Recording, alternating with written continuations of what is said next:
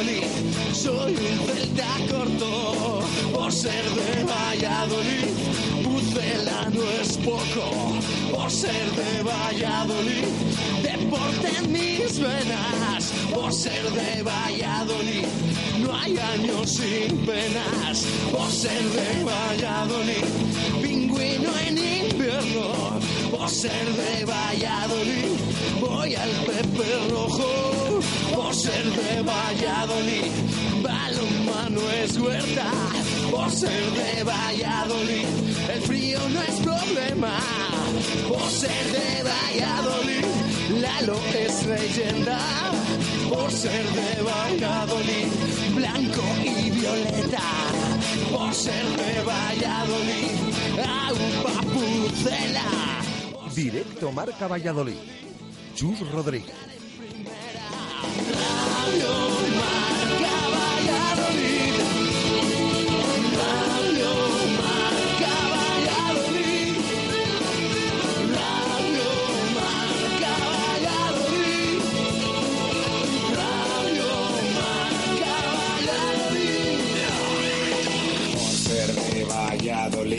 Un triple es más triple en Pisuerga.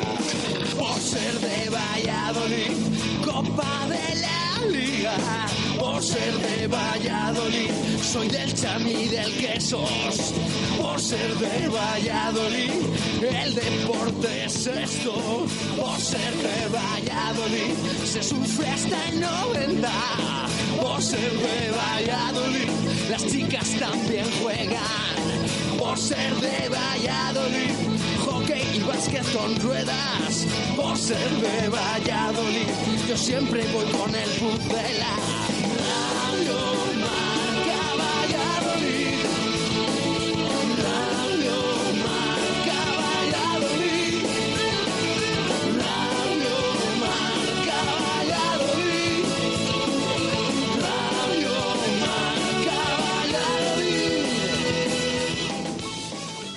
Una y ocho minutos de la tarde en este lunes 14 de enero de 2019 hasta las 3.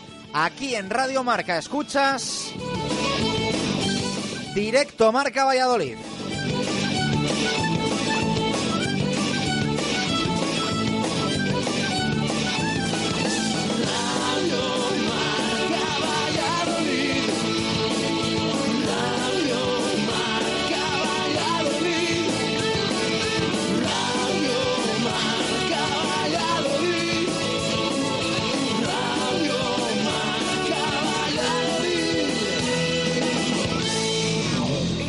En Valladolid es Justo Muñoz. Todo el calzado, de todas las marcas. Y en Ruta 47 en Montero Calvo, fútbol y running. Justo Muñoz, Teresa Gil, Río Shopping y tienda oficial del Real Valladolid en calle Mantería. Tu tienda de deportes es Justo Muñoz. Abrimos la puerta de este directo Marca Valladolid de lunes con Venador, especialistas en la instalación y mantenimiento de puertas automáticas. En Venador somos especialistas en la instalación y mantenimiento de puertas automáticas. Más de 20 años de experiencia en el sector y más de 5.000 clientes avalan la profesionalidad y entrega de un equipo de grandes profesionales. En Venador trabajamos con las marcas más prestigiosas del sector, calidad y durabilidad aseguradas. Especialistas en automatismos, barreras, puertas de garaje seccionales y puertas metálicas. Líderes en el servicio a comunidades e industria con mantenimiento y servicio técnico en Valladolid 24 horas. Venador 983 40 39 02 y venador.com.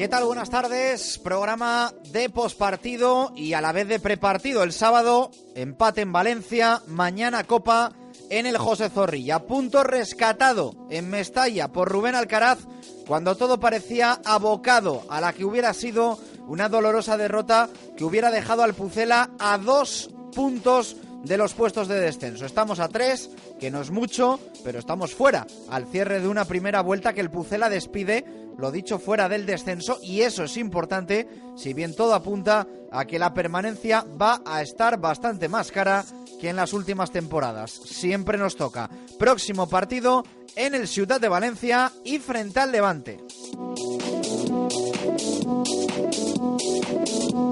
Un partido que el Real Valladolid va a afrontar sin Rubén Alcaraz, sin Nacho Martínez y con el Levante emitiendo queja oficial por el arbitraje recibido en el Wanda Metropolitano, donde los de Paco López cayeron con un gol de Antoine Griezmann de penalti por mano de Bukcevic. El futbolista del Levante tenía la mano apoyada en el suelo cuando le tocó el esférico y los granotas argumentan que esta misma temporada una nueva circular libraba de cualquier castigo ante tal circunstancia.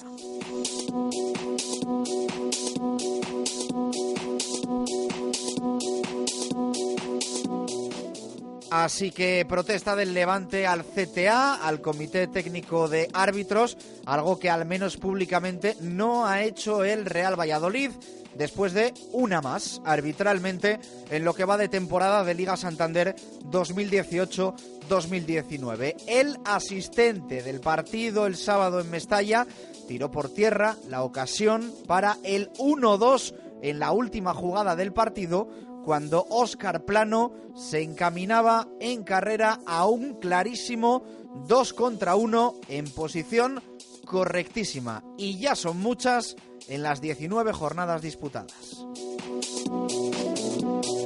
En otro orden de cosas, el básquet ganó de forma contundente a Huesca, en la que es la segunda victoria en dos partidos de 2019 para los de Paco García y que les permite escalar en la clasificación del Aléboro, situándose a solo una victoria del quinto clasificado, a dos del cuarto y a tres del tercero y el segundo.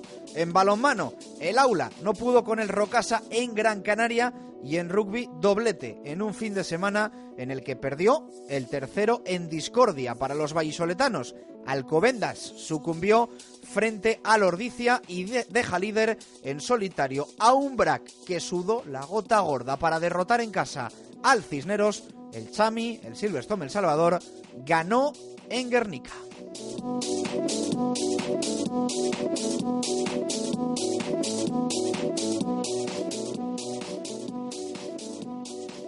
El deporte en Valladolid es Justo Muñoz.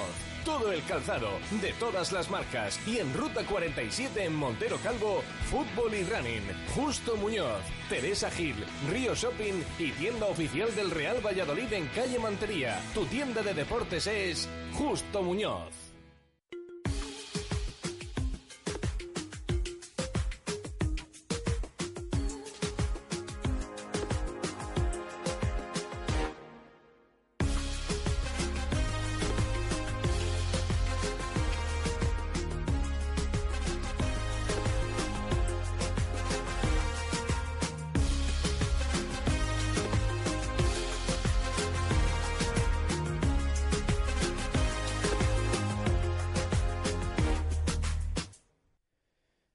Una y quince minutos de la tarde, vamos abriendo la participación en este directo marca Valladolid de lunes. Eh, ya sabéis, como siempre, 603-590708, nuestro número de WhatsApp y nuestro eh, Twitter arroba marca Valladolid para que empecéis a interactuar con nosotros. Como siempre abrimos esas vías para que nos escribáis, para que nos enviéis también audios. Hoy con pregunta después de la polémica que hemos tenido este fin de semana de nuevo arbitralmente. Ahora detallamos esa cuestión, esa pregunta del día, pero ya sabéis que tenemos concursos abiertos también en lunes post partido cuando venimos de fin de semana y de encuentro del Real Valladolid en la Liga Santander. En un minuto os contamos esa pregunta de hoy lunes 14 de enero de 2019. ¿Tu móvil se ha roto? Mega Luisfer Reparación Express. Arreglamos tu móvil en menos de una hora. ¿Pantalla rota? ¿Teclas que no funcionan? ¿Software que falla? Somos los más económicos. Profesionalidad y eficacia. Mega Luisfer. Visítanos en megaluisfer.com o en calle Angustias 13. Participa con nosotros en directo Marca Valladolid. Te damos voz y voto en nuestro programa. Envía tu nota de audio vía WhatsApp y te escucharemos en directo. 603 59 0708.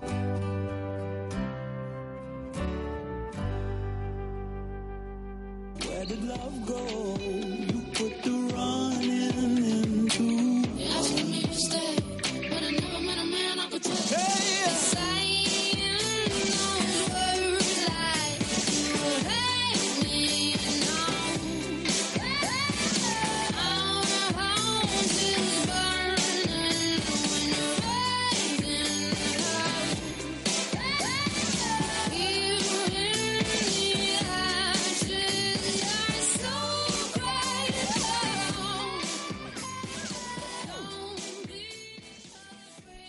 Una y 17 minutos, eh, vamos a buscar esa pregunta del día. Jesús Pérez Baraja, ¿qué tal? Buenas tardes, ¿cómo estás? ¿Qué tal? Buenas tardes. Bueno, eh, fin de semana calentito de nuevo, ¿eh? el, que hemos vivido con bueno un montón de, de cosas que vamos a contar, que vamos a repasar hasta las 3 de la tarde, pero eh, sobre todo, pues eh, lo del Real Valladolid en, en Mestalla. Estuviste siguiendo en directo ese partido en Valencia con muchos nervios, con mucha tensión y también emoción hasta el minuto 90.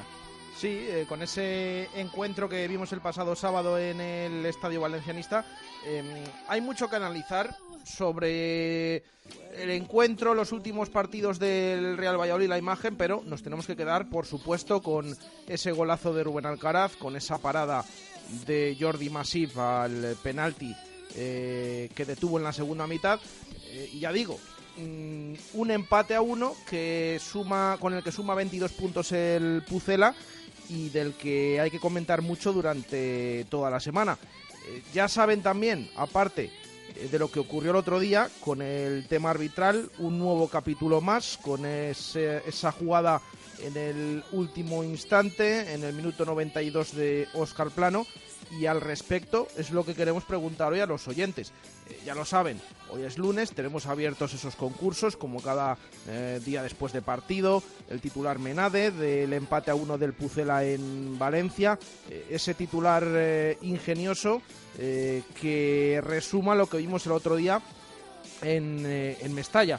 Al final del programa elegiremos a unos cuantos seleccionados y ahí el ganador que se llevará una botella Menade. Y además el concurso de talleres Santa Fe, eh, con, eh, que buscan ese jugador con más fe del Real Valladolid en el estadio de Mestalla. También eh, al final, en este caso, haremos un sorteo entre todos los que nos contesten en nuestras redes sociales, nos digan, nos hagan saber su candidato a jugador con más fe del Real Valladolid y a todo eso ya decimos, sumamos opinión del partido y opinión de lo que ha sucedido y lo que les vamos a comentar ahora. El Levante, lo hemos eh, hablado en el arranque, ha presentado una queja formal al Comité Técnico de Árbitros eh, sobre la jugada de ayer que le propinó esa derrota, propició la derrota en el Wanda Metropolitano con el penalti, las manos contra el Atlético de Madrid, próximo rival del Real Valladolid, por cierto, el Levante, y queremos también conocer la opinión de nuestros oyentes si creen que ha llegado un momento ya en el que el Real Valladolid se debe quejar, como lo ha hecho el Levante, formalmente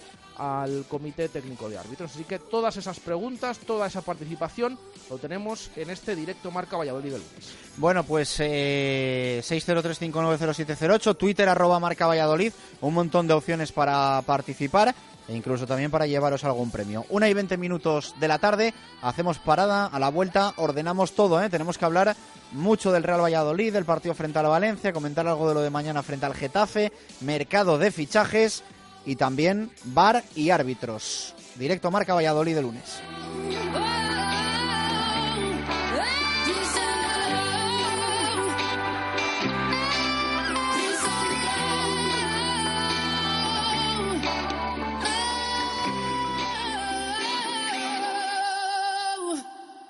Radio Marca Valladolid, 101.5 FM, app y radiomarcavalladolid.com. Se acercan los meses de comuniones y en el Lagar de Venancio ya puedes reservar para vivir un día inolvidable. El Lagar de Venancio es único en Valladolid y la comunión de tus hijos también lo será. El Lagar de Venancio, en la calle Traductores, junto a Michelin. Reservas en el 983 33 43 44. En la fachada. No espere más. Instale canalones de aluminio, sin juntas, sin soldaduras, sin fugas, sin obras ni andamios. Decocanal se lo instalará en un plazo de 24 horas. Durante este mes con un descuento del 20%. Decocanal. Pídanos presupuesto sin compromiso. Y si lo desea, financiamos el 100% de su instalación sin bancos ni papeleos y con la máxima garantía. Pida su presupuesto gratuito en www.decocanal.es o en el teléfono 983 500 878. Repetimos, 983 500 878. Porque el mantenimiento de tu coche es importante y porque el precio también lo es, nadie frena Talleres Oil Express. Cambio de aceite más filtro, más revisión completa, más rellenado de niveles, más reseteo de luz de servicio, 36 euros. Además, cambia con nosotros neumáticos, pastillas o baterías a precios imbatibles. Talleres Oil Express, en Valladolid, en calle Olmedo 40. Talleres Oil Express, mantenimiento de tu vehículo al mejor precio. Mudanzas Peima. Profesionales a su servicio. Servicios nacionales e internacionales. Mudanzas Peima cuenta con el mejor guardamuebles en Castilla y León. Más de 30 años en Valladolid ofreciendo calidad al mejor precio. Busque mudanzaspeima.com. Compramos tu coche, compramos tu coche, compramos tu coche, compramos tu coche. En Canalcar compramos tu coche. Compramos tu coche, compramos tu coche, compramos tu coche, compramos tu coche. ¿Sabes qué? En Canalcar compramos tu coche. En Canalcar compramos tu coche. En Canalcar compramos tu coche. Radio Marca Valladolid, 101.5 FM, app y radiomarcavalladolid.com. Directo Marca Valladolid. Chus Rodríguez.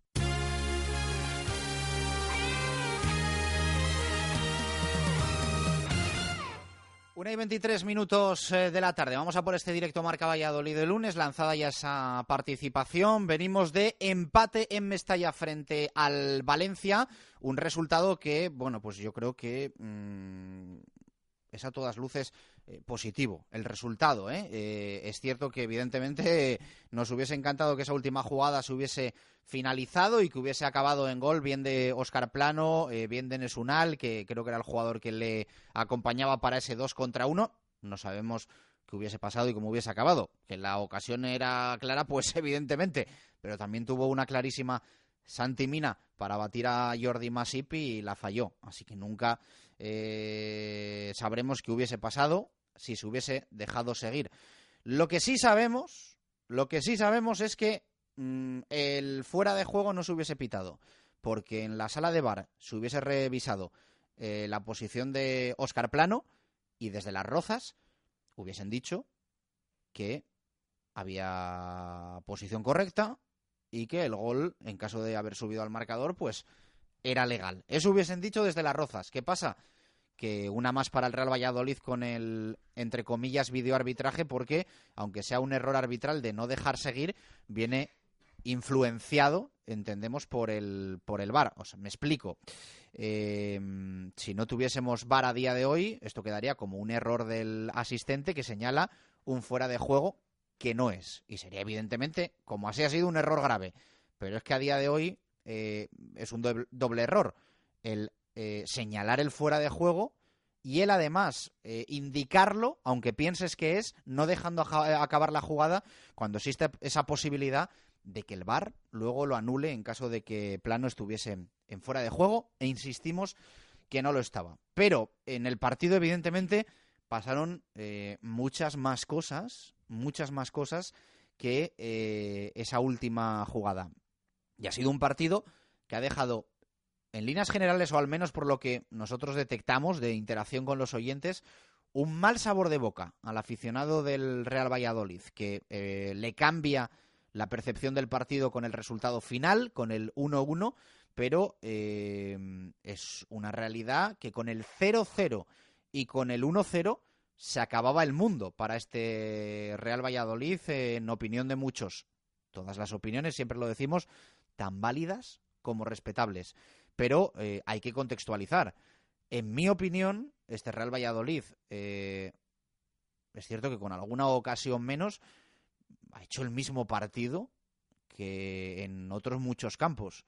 Mm, hay que ver qué tenía enfrente, por mucho que el Valencia esté como está décimo con 23 puntos, solo uno más que el Real Valladolid, pero es todo un Valencia, con un presupuesto de Champions, con unas aspiraciones de Champions. El Real Valladolid jugaba en un señor campo como Mestalla y hoy parece que tenemos un poco la sensación de que el Real Valladolid viene de jugar el sábado, con todos los respetos a la Sociedad Deportiva Huesca, en el Alcoraz.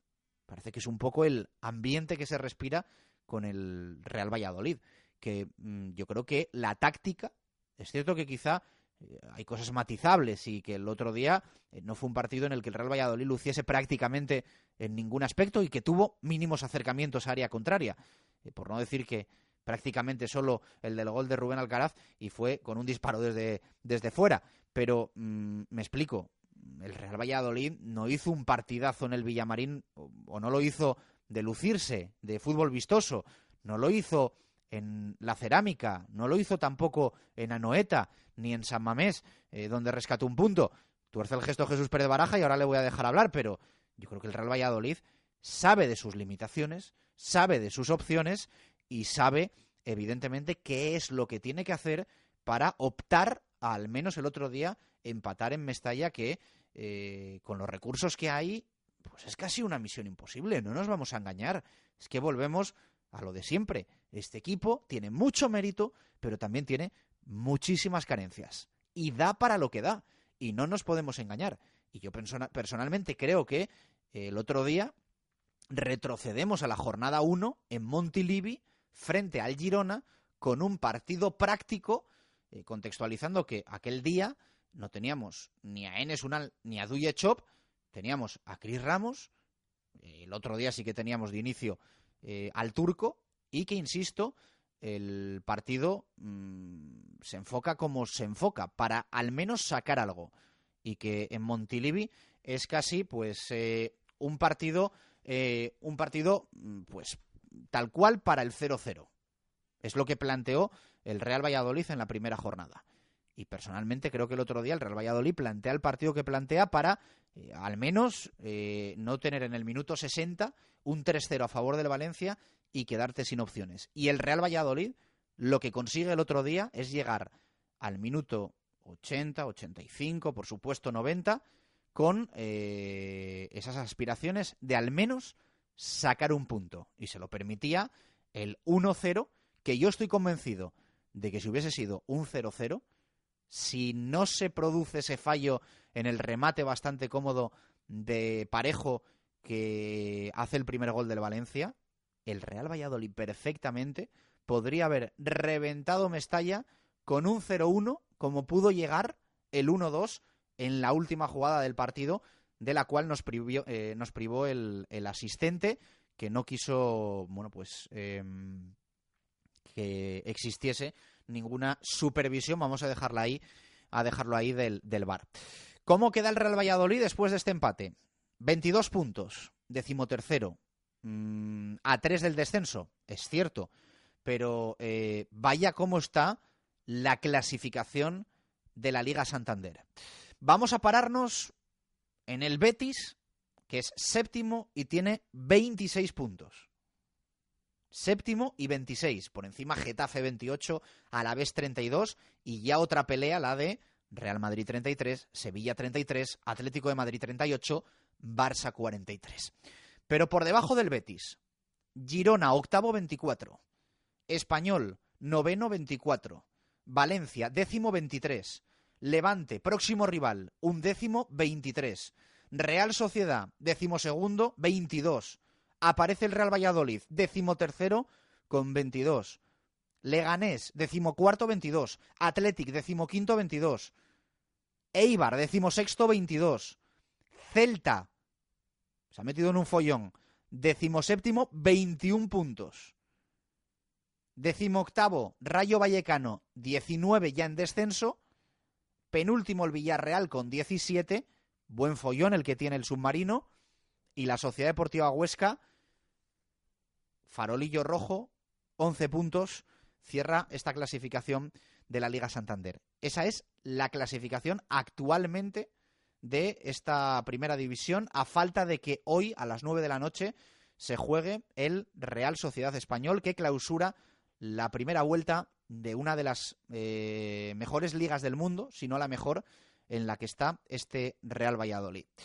Que el próximo domingo va a iniciar segunda vuelta, no frente al Girona, ya saben que mm, se ha roto un poco con el calendario habitual, que no se va a seguir el orden de la primera vuelta en la segunda y que va a iniciar la segunda fase del campeonato en el Ciudad de Valencia y frente a un Levante, que se considera perjudicado por el arbitraje en el partido de ayer Wanda Metropolitano frente al Atlético de Madrid.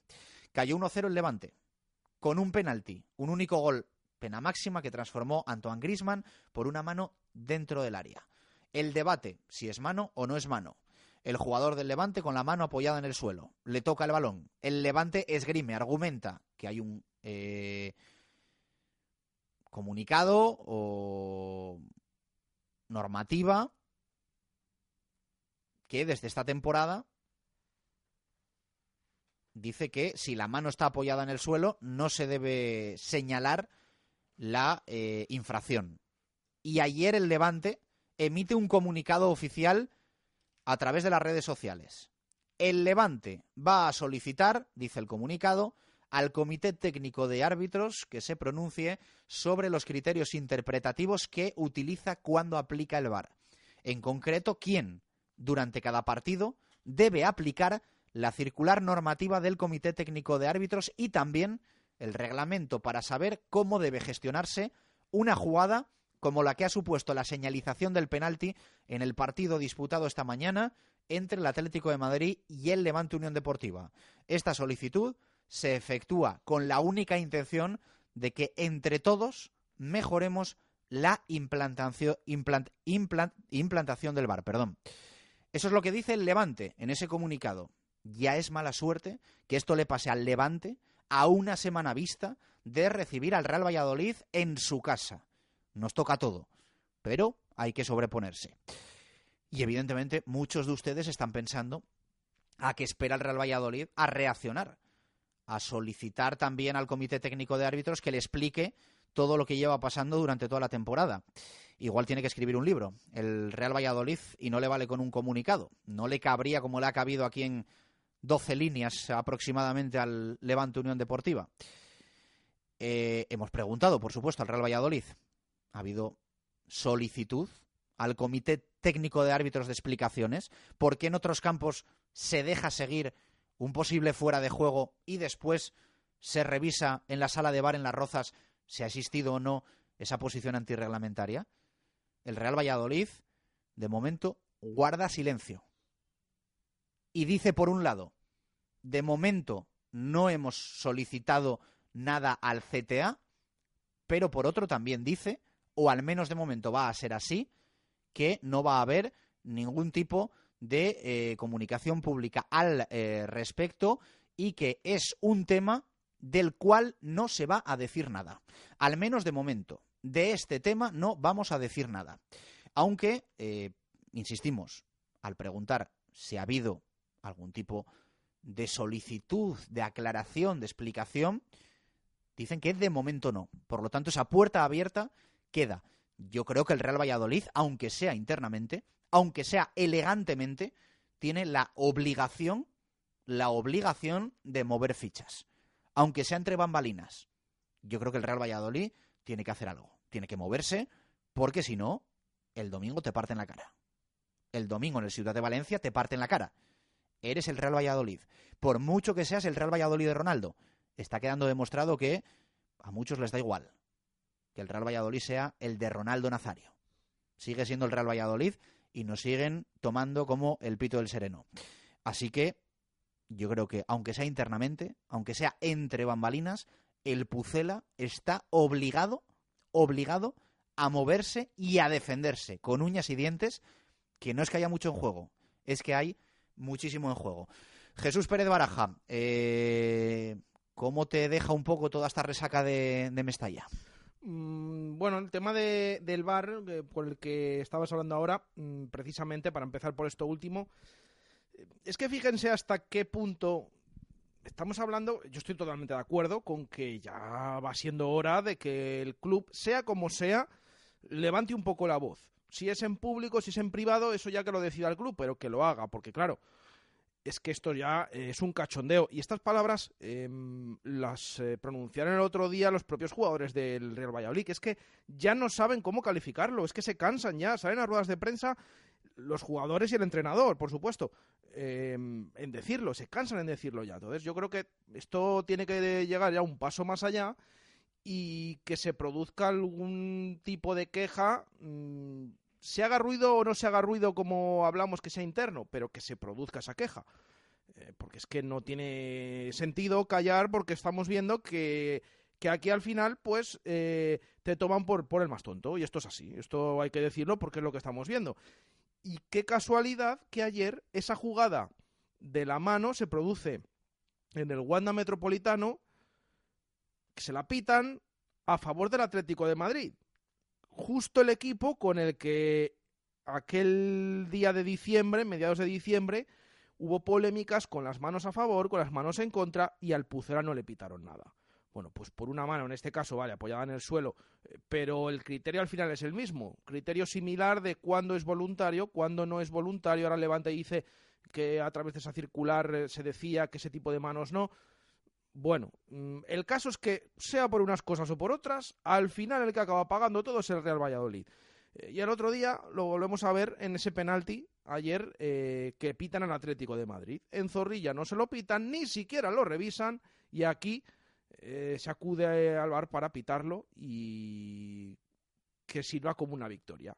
Pero es que a su vez el Levante se queja de esa mano, emite la queja y ya sabemos quién es el próximo rival del Real Valladolid. Es el equipo eh, Granota el próximo domingo, seis y media de la tarde, en el Estadio Ciudad de Valencia. Por lo tanto, si el Pucela no se mueve, pinta tiene de que si hace falta el tema del arbitraje ya aparece de nuevo, pues otra vez vamos a ver qué va a ser en contra del, del Pucela. Y esto hay que decirlo así porque lo estamos viendo un día tras otro. Lo del otro día, en esa última jugada, Mm, yo creo que clama al cielo porque realmente no es em, no es un tema del bar. El otro día, que no se confunda nadie, ¿eh? el otro día no se equivoca el bar. El que se equivoca es en línea. Pero claro, es que estamos viendo ya de, todas las eh, formas eh, posibles y por haber que em, se revisa la jugada cuando se quiere, cuando no se deja seguir, se recomienda que se termine y que si luego hay alguna infracción lo corrija el VAR. El otro día el que se confunde, eh, o sea, no dan ni la opción de que se confunda el VAR. El que se confunde directamente es en línea, pero claro, en ese tipo de jugadas a otros equipos, como decía Sergio, al Rayo le permiten seguir y al Real Valladolid pues directamente le pitan fuera de juego. Sea por unas cosas o por otras, sea una jugada diferente, sea una mano, un fuera juego, siempre al final acaba siendo en contra del Pucela. Bueno, eh, luego lo comentamos, porque evidentemente en esta primera hora tenemos que hablar de más temas, tenemos que hablar de rugby, abrir nuestra zona mixta, un poquito de balonmano, un poquito de baloncesto y luego recuperamos Real Valladolid. Pero, eh, varios temas. Mm, dímelo en 10 segundos. ¿A ti el equipo no te gustó? Quiero decir, ¿el equipo te gustó menos que en la cerámica, en el Villamarín, en Anoeta, es así, ¿no? Totalmente. Además, em, estoy totalmente de acuerdo con Sergio de que el otro día el equipo no merece ni siquiera un punto. Bueno, esto a lo mejor, pero yo no estoy de acuerdo que en el Villamarín, en la cerámica, en Anoeta no mereciera. No estoy de acuerdo, porque para mí en esos partidos el equipo quizás no arriesga mucho, pero tiene presencia en el área, tiene disparos. De hecho, bueno, en Anoeta marca dos goles, en el Villamarín marca uno. No dispara, es verdad, mucho a puerta, pero es que el otro día el equipo es que no es que no dispare, es que solo tiene un disparo a puerta, que es la falta de Alcaraz, es que no llega prácticamente al área. Bueno, es, pero sería otro debate, porque entonces si nos ponemos exquisitos, el criterio sería no merecer ganar en Sevilla, al Betis, digo. Entonces mm, igual ganar ganar posiblemente no, como nos pero perder tampoco, como nos ¿eh? pongamos exquisitos, pero perder tampoco. Yo creo que el partido del otro día en Mestalla a mí me recuerda mucho a la primera parte que se hizo en San Mamés, a la primera parte. Es que esto de merecer o no merecer, pues pero en fin. pero yo no estoy de acuerdo, o sea, a mí en Villarreal el equipo me encantó, en la Noeta el equipo me encantó, en el Villamarín yo también le vi un equipo serio, no como decía Setién que estuvo encerrado, porque el Betis tampoco tuvo muchas ocasiones. Pero el otro día yo creo que fue completamente desbordado por el Valencia. Ahora repito, yo estoy de acuerdo contigo. Hay que valorar en qué campos estaba. Hay que No, valorar contra qué ¿Qué rivales estaba. Que Hay parece, que valorar el punto. Yo no estoy de acuerdo parece con que el- estábamos jugando en el campo del Rayo Majadahonda. Yo no estoy de acuerdo con el alarmismo que hay alrededor del equipo. Hay muchas opiniones. Yo, sinceramente, yo veo al equipo con 22 puntos. Vale que muchas veces decimos, hay que quedarse también con las sensaciones y que al principio de temporada no se sumaban puntos y estábamos tranquilos. Pero yo insisto, el otro día para mí el equipo tiene suerte, que también hay que tenerla, pero no es casualidad que de 10 partidos fuera de casa solo hayamos perdido dos. Eso no es casualidad. Y un tema que- muy rápido para cerrar en el arranque. Eh, la semana pasada decíamos, va avanzando lo de Pablo Hervías. Cada día se avanza un poquito. El Real Valladolid se ha puesto eh, las pilas y el tema va adelante. Eh, en unos días podría incluso Hervías estar por aquí. Decíamos la semana pasada. Hoy nuestro compañero Manuel Centeno dice acuerdo cerrado con Pablo Hervías. Es uno de los nombres del día, pero hay más. Inui e incluso delantero argentino desde Portugal, ¿no? Sí, Facundo Ferreira, que es el, nombre, el delantero argentino, que también ha surgido eh, durante este fin de semana como interés del Real Valladolid. Eh, este interés ha salido en, en Abola, un diario portugués eh, que ya sabemos eh, que todas las informaciones que cuenta, de hecho incluso hablan de Ángel Luis Catalina, que ha estado negociando directamente con el Benfica. Es decir, una información eh, contrastada por el medio portugués y además el nombre también de Inui, aparte de lo de Hervías, que efectivamente todavía queda un último paso que tiene que dar la Sociedad Deportiva Eibar, pero hombre, con Hervías lo llevamos diciendo hace tiempo. Mm, El acuerdo es total de hace mucho tiempo en el que el futbolista está como loco por, por regresar a, a Valladolid. Eh, pero vamos a ver, vamos a ver porque ya lo dijimos la semana pasada, se espera que en los próximos días se siga hablando. Eh, hay una junta de accionistas importante en el, en el Eibar, entonces, eh, bueno, vamos a estar eh, bastante pendientes del tema, pero todos esos nombres forman parte del mercado de fichajes del Real Valladolid. Bueno, pues eh, pendientes de todas estas eh, situaciones y de lo que pueda pasar durante próximas horas, próximos días. Una y 43 minutos de la tarde, pasamos por Simancas Autorrecambios, suena el rugby.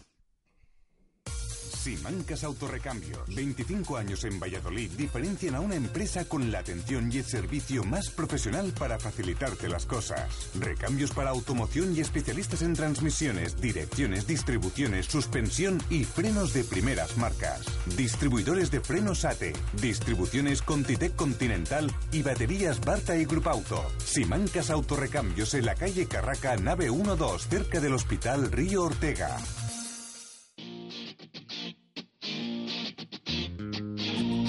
Zona de marca. David García.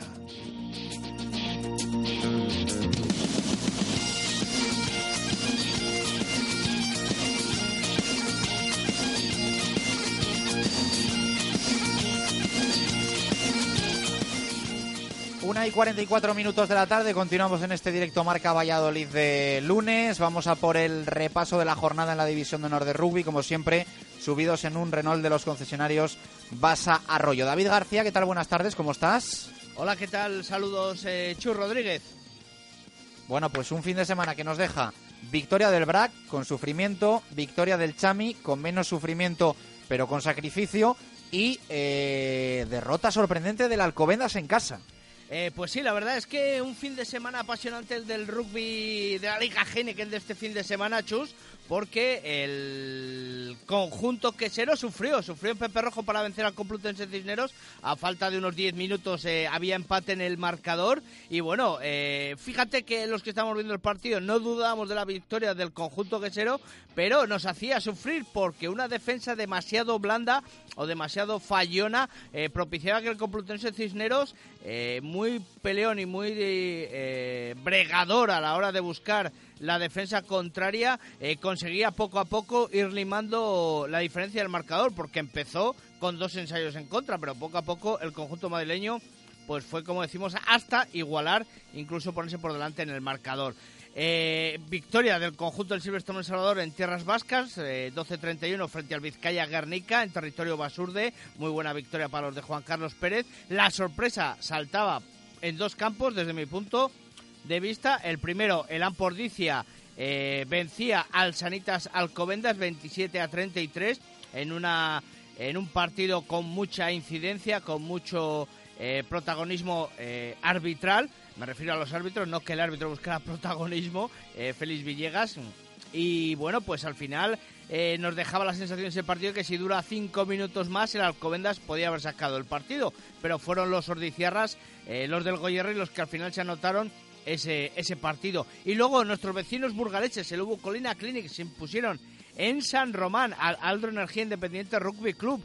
Eh, un auténtico eh, partidazo para, para los del Bocas, uy, perdón, para los del Morros, para los de David, que también se llama David Martín, eh, donde se impusieron a los de Chucho, a los de Tristán Mocimán, y una victoria muy, muy importante. Y también la victoria, hay que destacar, del Barça Rugby frente a la Unión Esportiva Samboyana en el Valdiria Leu. Así que dejó de ser Fortín la Unión Esportiva Samboyana y el Valdiria Leu y fue en un drop de Bautista Güemes en el último instante el que eh, deshizo el empate para el conjunto Blaugrana. Así que una jornada, la decimocuarta, apasionante, que deja la clasificación Chus, pues eh, un poquito más holgada para el Braquesos entre Pinares, ya que coloca siete Alcobendas a tres puntos, los mismos que el Silverstone El Salvador. 56 para los queseros, 53 para vallisoletanos y madrileños. Y una semana de previa de Copa, así que hablaremos a lo largo de ella, iremos actualizando poco a poco las noticias de esos partidos de Hernani, Fútbol Club Barcelona y Sanitas Alcobendas, Silverstone, El Salvador en las terrazas. Así que eh, apasionante fin de semana también el que nos espera la, el próximo fin de. Y esta tarde hacemos el programa eh, de zona de marca con eh, José Carlos Crespo y Víctor Molano y analizaremos profundamente cada uno de los partidos que acabamos de comentar, así como la división de Norbe y regional masculina y femenina. Chus. Pues me queda claro, me queda claro. Eh, por cierto, la final de Copa en el central de la Complutense, ¿no?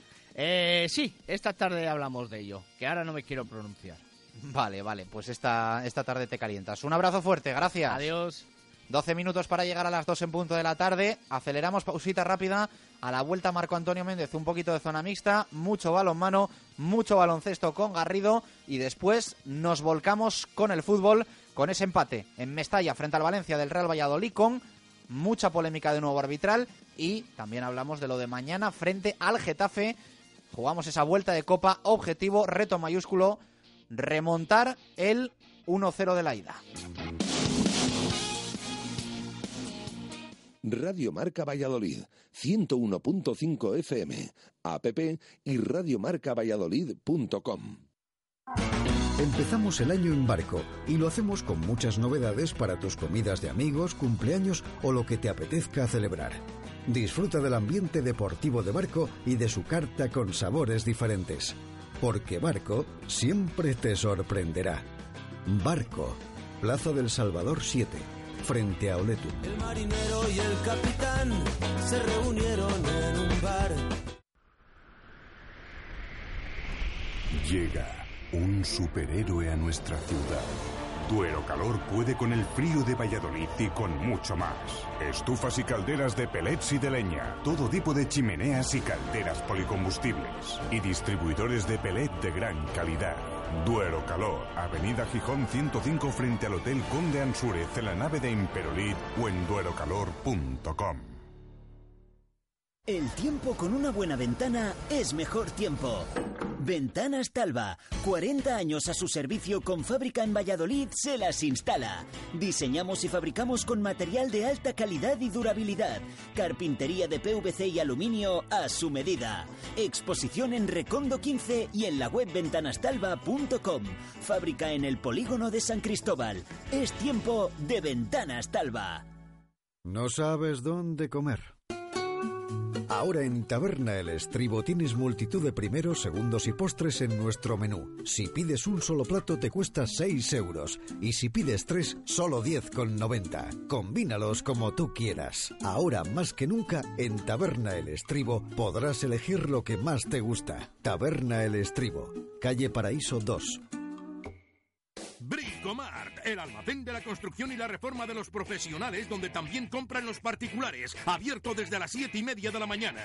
Te ofrecemos una gran exposición de más de 50 modelos de mamparas en stock permanente y con precios de almacén todos los días. En Valladolid, Polígono San Cristóbal, ante todo profesionales. Bricomart. Radio Marca Valladolid, 101.5 FM, app y radiomarcavalladolid.com. Directo Marca Valladolid. Chus Rodríguez.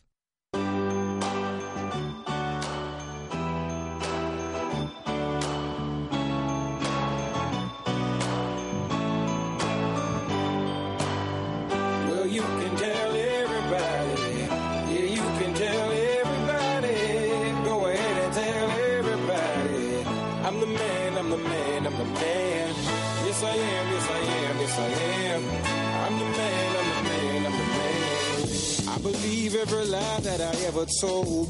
Paid for every heart that I ever stole. I played my cards and I didn't fold. Well, it ain't that hard when you got sold. This is my world. Somewhere I heard that. Una y 51 minutos de la tarde en este lunes eh, 14 de enero de 2019. Marco Antonio Méndez, ¿qué tal? Muy buenas, ¿cómo estás? Buenas y marcadas tardes, como es habitual. Abrimos nuestra zona mixta para hacer eh, repaso de lo que no es ni balonmano, ni baloncesto, ni fútbol, ni rugby. Y vamos a empezar por el Fundación Grupo Norte BSR Valladolid, que es la realidad, está viviendo una temporada diferente, Marco. Pues sí, jugaba su partido aplazado mm, de la primera vuelta frente al Ilunion madrileño. Son dos equipos, como tú muy bien dices, también eh, venidos a menos en esta temporada, pero en el que fue superior el Ilunion, que venció por 49 a 78, especialmente fraguada una victoria a partir del segundo cuarto. Los madrileños, inabordables en todas las facetas para los del BSR, tanto en defensa como en rebote o como en lanzamiento. Solo el iraní Hadiazar con 25 puntos y Ruggeri con 9 y Lalo con 8 mantuvieron ocasionalmente el tipo anotador de este encuentro que se esperaba más igualado, pero que no resultó como tal. Escuchamos sonido de Lalo Prieto. Claro, eh, creo que hemos fallado mucho. En lo personal, eh, como equipo más que nada nos faltó entrar dentro del partido ya los, los tres últimos cuartos donde ellos demuestran que, que son uno de los fuertes equipos eh, en, en, España y en Europa. Nosotros tenemos que seguir trabajando y enfocarnos en lo que nos hace falta para lograr ese... Venga, pues esas palabras de Lalo Prieto, ¿qué tal le fue al CPLV, Marco? Bueno, pues eh, no le fue ni bien ni mal. Me explico. Jugaba la final de la Copa Princesa, saldada con derrota en la final por 1 a 2 ante el Villarreal, después de que en semifinales habían vencido las nuestras Almegas de Lugo por 2 a 0. Un subcampeonato, en definitiva, que no es para desdeñar ni muchísimo menos, y que con el que hay que conformarse por parte de las nuestras, sobre todo por el, la falta de acierto mostrada en Barcelona, que fue donde compitieron en esta primera prueba de la rentrée en el año 2019. Las castellonenses acertaron con su ataque ya entrada en la segunda parte y después también pusieron el tanto las vallisoletanas, que no obstante se quedaron con la miel en los labios del trofeo, pero no tanto con el subcampeonato.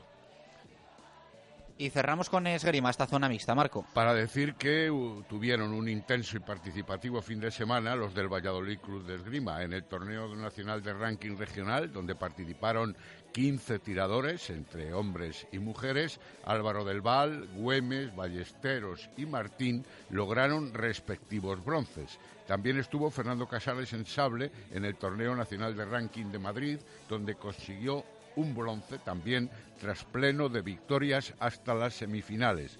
Fernando Prieto estuvo en el Europeo de Bratislava, ganó dos eliminatorias individuales e integró el equipo de España, aunque sin positiva clasificación.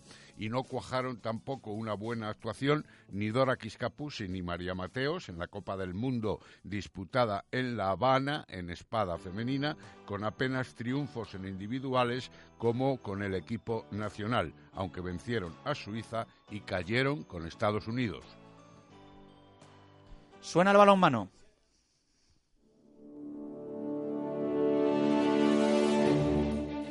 Directos al balonmano. Marco Antonio Méndez.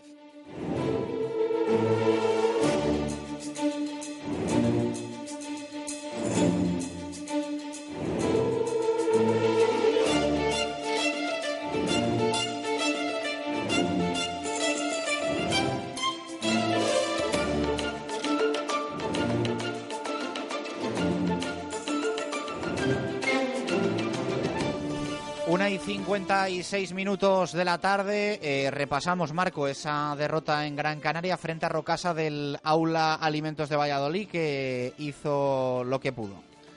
Pues sí, dices bien. Eh, la derrota fue por 26 a 22, su parcial en el descanso de 13 a 11. Aridian Rodríguez con 12 goles y Lusón con 9 fueron las mejores anotadoras del equipo canario, mientras que por las nuestras, y esto hay que destacarlo, tanto María Prieto Mulloni con 7 goles y Elena Cuadrado con 6 fueron las mejores en esa faceta. Recordemos que las dos mencionadas vallisoletanas, entre comillas, fueron las dos mejores laterales de la pasada liga. Una como goleadora, María Prieto Mulloni, que vuelve por fin a la competición después de su larga fascia plantear, y la otra, Elena Cuadrado, fue la jugadora, la lateral por el otro lado, revelación de la temporada. Por eso las cito. El líder, reconocerlo, fue superior. Las del aula nunca cedieron, pero tampoco cuajaron el partido necesario. En la primera parte hubo superioridad defensiva de ambos conjuntos y también con notables actuaciones de Lulú y Silvia Navarro pero con ventaja de las insulares en la segunda fase de hasta cinco goles, el poder en el pivote de la mencionada Aridian y la ventaja local, menos mal, se quedó tan solo en dos tantos al descanso, 13-11 recuerdo, para abrir las esperanzas. Sin embargo, en el segundo tiempo, las Canarias, con un juego similar, ostentaron hasta seis goles de ventaja, lo que hizo imposible remontar a las de Miguel Ángel Peñas.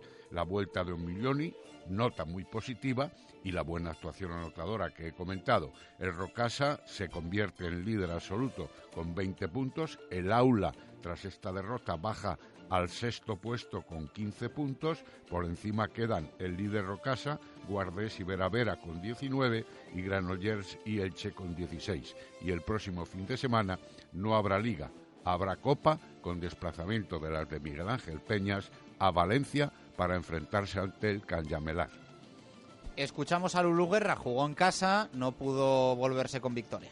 Bueno, yo creo que la verdad que el equipo se ha dejado todo en el campo, eh, ahí no se nos puede reprochar nada, pero es verdad que yo creo que no nos ha salido un buen partido, no hemos estado finas en ataque, nos han conseguido eh, llevar a su terreno, que era penetrar para hacernos faltas en, ataque y creo que lo han conseguido y ahí ha estado la, la diferencia, ¿no? Creo que en, en, defensa al final hemos podido ajustar, hemos estado ahí, 26 goles, yo creo que que está dentro de lo, de lo normal, a, pesar de que no hemos tenido tampoco un buen día en defensa, pero bueno, yo creo que el equipo lo ha dado todo. Al final eh, sabíamos que era una cancha difícil, nos vamos con mal sabor de, boca porque creíamos o pensábamos que lo podíamos hacer mejor o sacar algo de aquí, no ha podido ser, pero el equipo va a seguir, sabíamos que era un desplazamiento difícil, ahora tenemos en casa eh, Mavi, primero la Copa y sabíamos que, que podíamos llegar al partido de Mavi sin estos dos puntos y que en casa teníamos que sacar lo que, lo que queda y ya está. Felicitar al otro equipo que creo que ha sabido llevarnos a su terreno y ese ha sido el problema, que no nos han dejado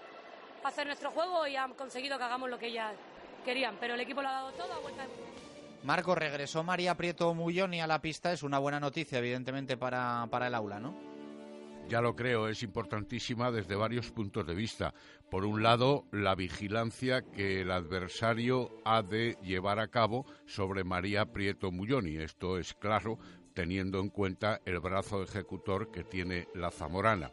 Por otro lado, la aportación goleadora que presta a un equipo que estaba con menor media por partido que la temporada pasada, con lo cual se demuestra ese déficit que ha proporcionado de manera indirecta eh, con su lesión la Zamorana. Y por otro lado también eso favorece al conjunto en general, no ya por los goles, no ya por la vigilancia, sino sobre todo por el descabalamiento o las cábalas de funcionamiento y de posiciones que tenía que llevar a cabo Miguel Ángel Peñas, poniendo a Elena Talavera en ese puesto, poniendo mucho más a Elena Cuadrado en el puesto de lateral derecho, que lo ha hecho con toda la mejor intención del mundo y además de manera positiva, pero se la veía eh, desubicada en un lado que no es el habitual. Es como si a un jugador que es un portero en fútbol, ejemplo clásico, le colocas de extremo izquierdo. Pues hará todo lo que pueda e incluso podrá marcar goles, pero evidentemente estará desubicado de lo que es su concepto deportivo. Estas tres circunstancias van a favorecer de aquí en adelante, no cabe la menor duda, al equipo del Aula Valladolid. Escuchamos a Omuyoni después de la reaparición competitiva. Bueno, al final era un debut complicado porque era contra un gran equipo como es Rocasa, pero la verdad es que estoy bastante contenta. Creo que han salido las cosas no bien del todo, pero, pero bueno, mejor de lo que me esperaba. He tenido bastantes minutos, entonces creo que es el principio de no me molestaba nada el pie, entonces es el principio y desde aquí pues a seguir hacia arriba. Marco, ¿con qué cerramos el balonmano? Bueno, pues como es habitual, lo cerramos con eh, el- la división de honor plata femenina y con la primera división, los representantes vallisoletanos. Por tanto, el handball perdió en tierras gallegas ante el Colla por 28 a 27, 13-13 en el descanso, lo que da idea de lo igualadísimo del partido que cualquiera de ambos conjuntos pudo resolver favorablemente. En este caso cayó a favor del Colla, tenía el handball varias bajas y la derrota ante el antepenúltimo eh, tiene que escocer en cierta medida. De nada sirvieron los 10 goles anotados por Laura Armada y los 6 de Rafa Vergara, es jugadora del aula la temporada pasada, por cierto. Y además pierden el liderato que ostentaban antes del viaje a Galicia, puesto que pasan al tercer puesto. En Primera Nacional, el Delicias venció de manera clara y contundente y haciendo un buen partido al Salamanca, que estaba por delante en la clasificación general. Gran triunfo, además, conseguido desde el primer minuto. Los hermanos Martínez Lobato, los dos del filial Atlético Valladolid, ambos con nueve goles, fueron los estiletes más significativos y el Delicias hizo, desde luego, gran valor del factor cancha. También el Arroyo jugaba en Madrid, perdió por dos goles, 28 a 26. En la primera parte era concluyente el resultado, 18 a 11 para los de Icasa madrileño, un primer tiempo claro. Eh, luego re- reacción posterior de los de José Ángel Delgado Ávila, insuficiente a pesar de los tantos anotados por Barcelina por Barcenilla y Grossi con 6 y 5 respectivamente, dos exjugadores igualmente del Atlético Valladolid.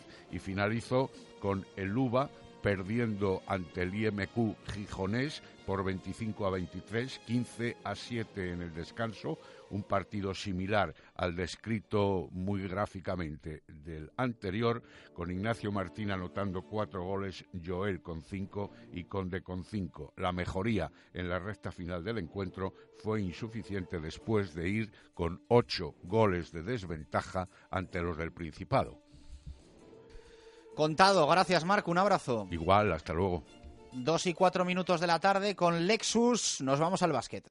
Con Lexus hoy tienes acceso libre a la ciudad, porque toda la gama Lexus es 100% híbrida, autorrecargable, sin cables y con etiqueta eco. Y ahora disfruta del Lexus TT200H híbrido con full drive. Incluye cuatro años de mantenimiento, garantía, conectividad y un año de seguro a todo riesgo. Consulta las condiciones de la promoción en lexusauto.es. Lexus Experience Amazing. Descúbrelo en Lexus Valladolid, carretera Adanero Gijón, kilómetro 194, Zaratán.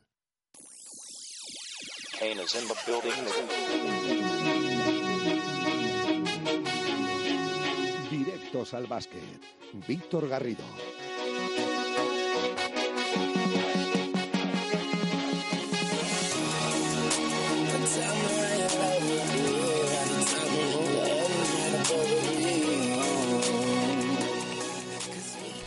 Vamos a por el básquet. Víctor Garrido, ¿qué tal? Buenas tardes, ¿cómo estás? ¿Qué tal? Muy buenas tardes.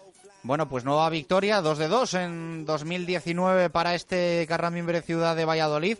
La última frente a Huesca e importante para posicionarse y para ver mucho más cerca a los de la parte alta, ¿no? Sí, tenía muchos condicionantes el partido del pasado viernes y además, eh, sobre todo, nos quedamos con la forma en la que llegó y contra qué equipo llegó. El Carramimbre que afrontaba el encuentro contra la revelación de la temporada, Levitec Huesca, eh, tercer clasificado eh, y con, se estaba jugando eh, su participación en la Copa Princesa y las ardillas que firmaron el mejor partido de la temporada con mucha diferencia, barrieron al conjunto oscense y firmaron la victoria más abultada de la historia del club. Eh, 84-50 fue el resultado final eh, favorable para los vallisoletanos en un encuentro que, como decimos, eh, fue una auténtica exhibición de buen juego, eh, de equilibrio, de nivel defensivo. Eh, Huesca era el tercer mejor ataque de la liga y anotó solamente 29 puntos al descanso y 50 al término del encuentro, con lo cual eh, con esos números eh, nos podemos hacer una idea eh, del nivel estadístico que firmaron los vallesoletanos en un encuentro que, como decimos, dominaron de principio a fin. Salieron muy enchufados desde el primer momento. Era una de las características que se les venía pidiendo en las últimas semanas eh, tal y como habían llegado las últimas derrotas a domicilio después de malos minutos en el inicio, pero eh, parece que en este 2019 se han solucionado esos problemas de intensidad, de concentración desde los primeros compases y ya en el descanso eh, la ventaja era bastante importante. 42-29 vencían los vallisoletanos con un primer cuarto fantástico de Bradley Hayes, su mejor partido desde que llegó al Carramimbre hacia Valladolid. Muy buenos minutos también de Sergio de la Fuente, el juego interior del Carramimbre que eh, hizo muchísimo daño al Levitec Huesca. Y en el tercer cuarto que llegaron eh, los minutos eh, de auténtico lujo, de magia para este Carramimbre, empezó a aparecer Greg en la faceta anotadora. Gran partido de Óscar Alvarado en la dirección, 23 de valoración para el Canario, 12 asistencias en total, las que repartió. Muy buen encuentro también de Alex Reyes en el eh, apartado defensivo.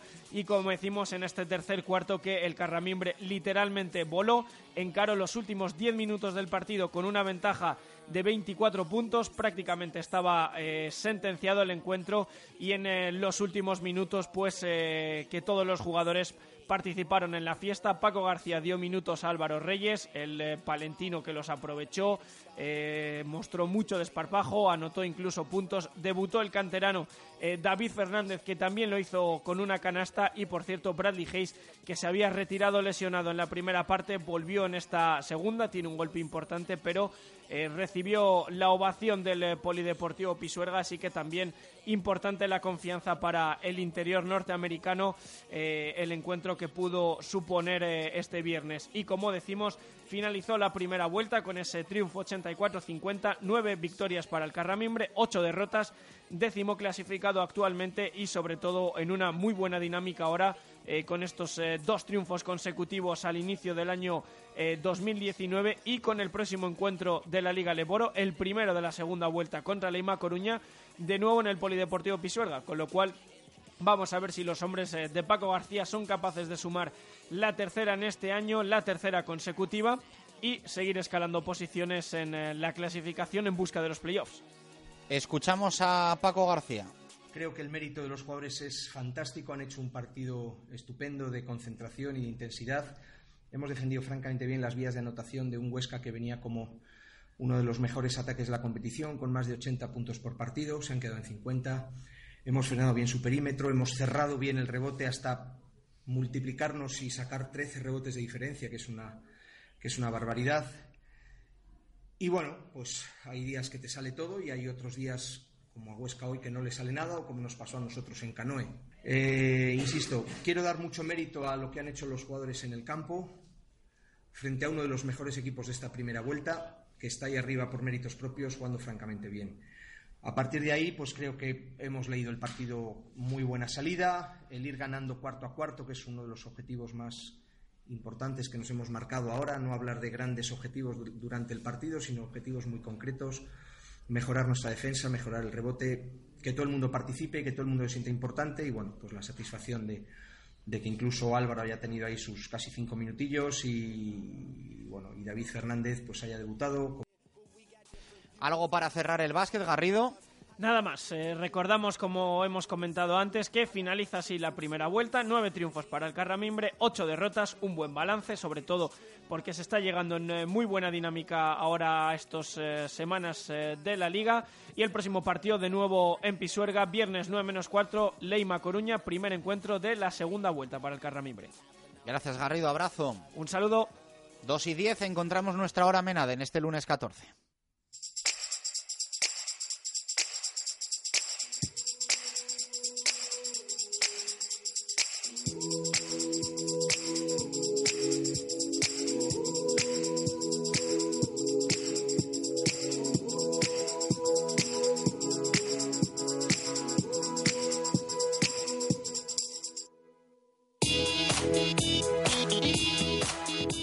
Dos y diez minutos de la tarde, hora Menade en Radio Marca Valladolid, en este lunes en el que estamos repasando todo lo que nos dejó el fin de semana, desde la victoria del básquet del Ciudad de Valladolid frente a Huesca, al doblete en el rugby que deja líder en solitario al Brac Quesos entre Pinares, triunfo también importante lejos de Pepe Rojo para el Silverstone El Salvador y sorprendente esa derrota de Alcobendas en casa frente al Ordicia. La próxima semana El Salvador se va a jugar la clasificación para la gran final de la Copa del Rey, precisamente en ese campo, en las terrazas y frente al Sanitas Alcobendas. El aula no pudo con el Rocasa Gran Canaria y el Real Valladolid empató en Mestalla.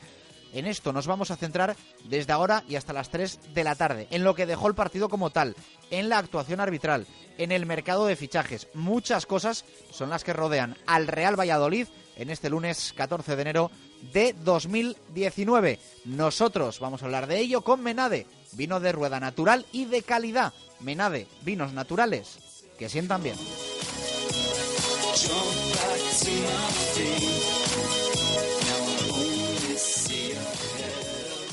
Radio Marca Valladolid, 101.5 FM, app y radiomarcavalladolid.com. Ahora tu taller Autonieto es tu taller Motrio. Tengas el coche que tengas, benefíciate de las ventajas de la red Motrio y de nuestros más de 30 años de experiencia. Este mes, si lo necesitas, cambiamos tus neumáticos desde 67 euros la unidad. Consulta condiciones en Motrio Autonieto, tu taller con garantía y compromiso. Avenida de Burgos 27, Valladolid. Cocomo Sports Bar de Valladolid. Más de dos años contigo nos han convertido en el sitio ideal para ver deporte en directo o pasar un buen rato a cualquier hora del día. ¿No sabes dónde echan un partido? En Cocomo Sports Bar lo tenemos todo. Puedes elegir caña de rubia o tostada. Siempre te ponemos tapa, pidas lo que te pidas. Y con ambientazo los fines de semana por la noche. Y ahora también hamburguesas, raciones y bocatas. Cocomo Sports Bar, pasaje de la calle Barbecho. Grupo Noema, casi 20 años dedicados al aislamiento térmico con poliuretano en fachadas, naves agrícolas o ganaderas y viviendas. Especialistas en encapsular uralita, evitando los riesgos para la salud y con mucho menor coste que retirarla. Aislamientos Noema. Expertos en la aplicación de poliuretano. Materiales que proporcionan una impermeabilización sin juntas y de muy alta resistencia. Aislamientos Noema. Estamos en gruponoema.com o directamente en el teléfono 606-546-546. Joyería José Carlos te ofrece alianzas de boda y anillos de compromiso exclusivos para ti. Exclusivos porque contamos con taller propio y diseñamos tu alianza como más te guste, con un diamante de oro blanco rosa, bicolor o clásica, fabricación propia y sin intermediarios. Precios sin competencia.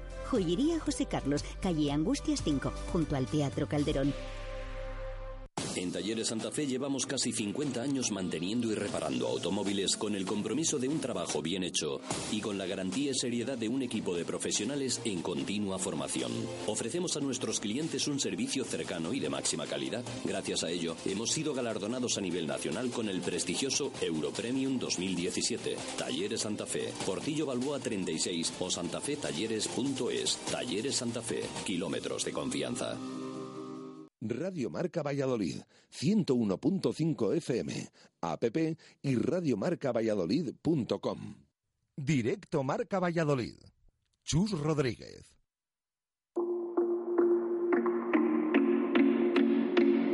Hey, hey, you, you will never hide, but you think of me. I see your clue. No, you worry, but it don't mean to be. Hey, hey, you, it's a girl and maybe she sleep at home,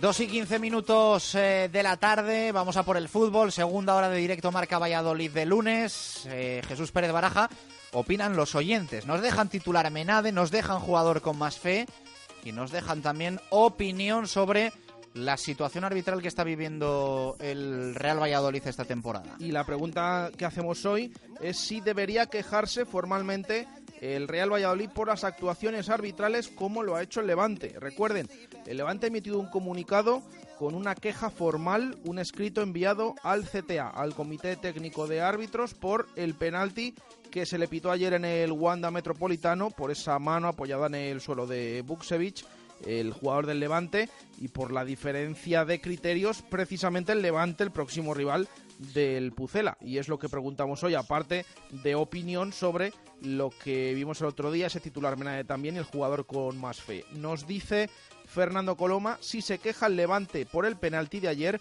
¿por qué nosotros no? el que no llora no mama Alberto Prieto no creo que ayude en nada a quejarse ahora ya eh, pasó el partido pasó el partido hay que centrarse en el Getafe y luego en el Levante. Ese es nuestro estilo y así debemos de seguir, trabajar, trabajar y trabajar. Eso no quita las pataletas que las podemos dar y fuertes. Aurora sí debe quejarse, estamos hartos de tantos errores recibidos. Esperemos el siguiente partido que nos toca, otro de los que se han quejado.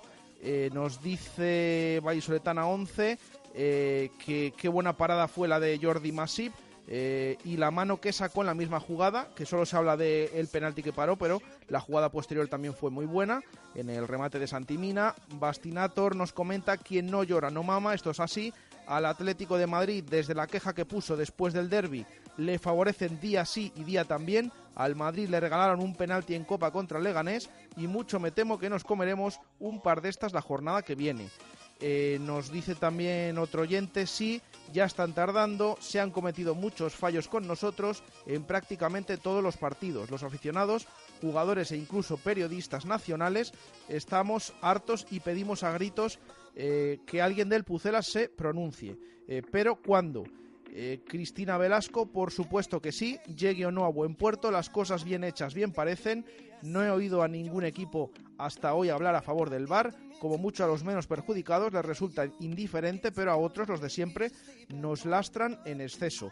Fernando Rodríguez eh, comenta que están tardando en quejarse. Diego Gómez, sí, demasiados errores, errores, perdón, ya hemos sufrido, va siendo hora de que Ronaldo diga algo al respecto. Carolina, sí, son varias ya las actuaciones arbitrales dudosas, sea por aplicación del VAR o por inaplicación del reglamento de ese sistema. Y leemos una más, la de Diego.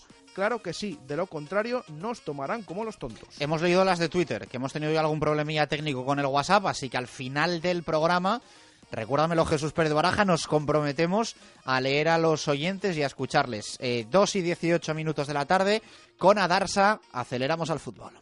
Ahí está otra vez. Mira. Y otra. Increíble. Y allí, otro GLA. Cuando quieres algo, de repente lo ves por todas partes. Está claro, tu subconsciente quiere un GLA. Hazle caso y aprovecha en www.adarsalovers.com. Adarsa, la red de concesionarios Mercedes-Benz más extensa de España. En Valladolid, en nuevas instalaciones en Avenida de Burgos 49.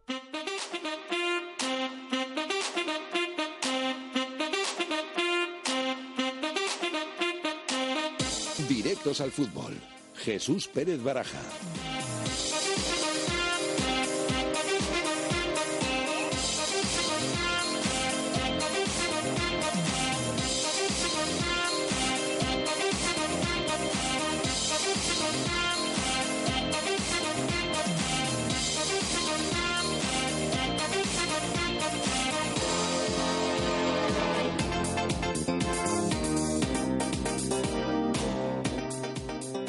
Dos y 19 minutos eh, de la tarde.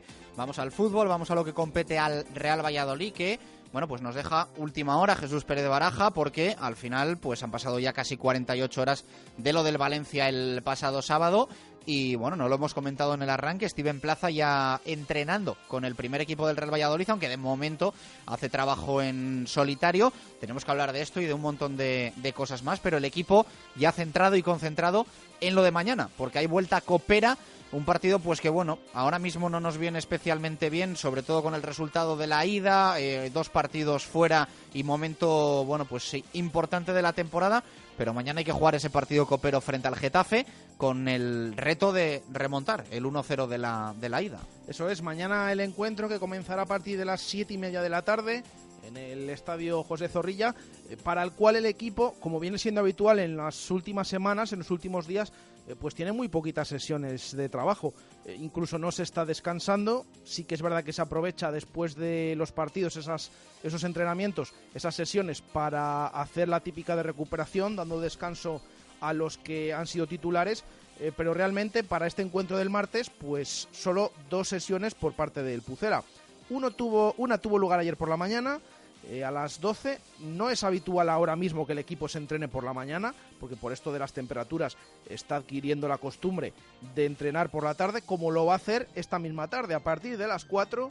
Y atención a puerta abierta, lo va a poder ver las posibles pruebas que va a hacer Sergio para la Copa del Rey, aunque en alguna ocasión también se ha entrenado a puerta abierta y luego no ha probado nada pero sí que llama la atención que el último entrenamiento antes de un partido hace tiempo que no se producía, creo que contra un partido en, un partido contra el Mallorca, eh, que no dejaba la puerta abierta. Sergio, esta tarde está previsto que el equipo se entrene en los campos anexos eh, sin candado, a la vista del público. Allí estará Steven Plaza, un Steven Plaza, delantero ecuatoriano, ya lo saben, primer fichaje del Real Valladolid, eh, que llegaba durante el fin de semana a la capital pucelana, que colgaba incluso en sus redes sociales una foto viendo el partido de Mestalla, viendo a sus nuevos compañeros y que ayer los conocía porque a eso de las 12 de la mañana, con expectación en la entrada de los anexos, que estaban esperando eh, bastantes personas para eh, ver y fotografiarse con el nuevo jugador del Real Valladolid, saltaba al, campo de eh, hierba natural de las instalaciones del Real Valladolid.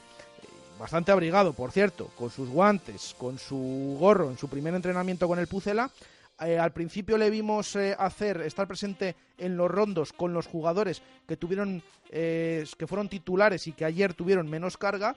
Y posteriormente, mientras estos se retiraron al interior del estadio, Plaza estuvo entrenándose al margen con el recuperador físico.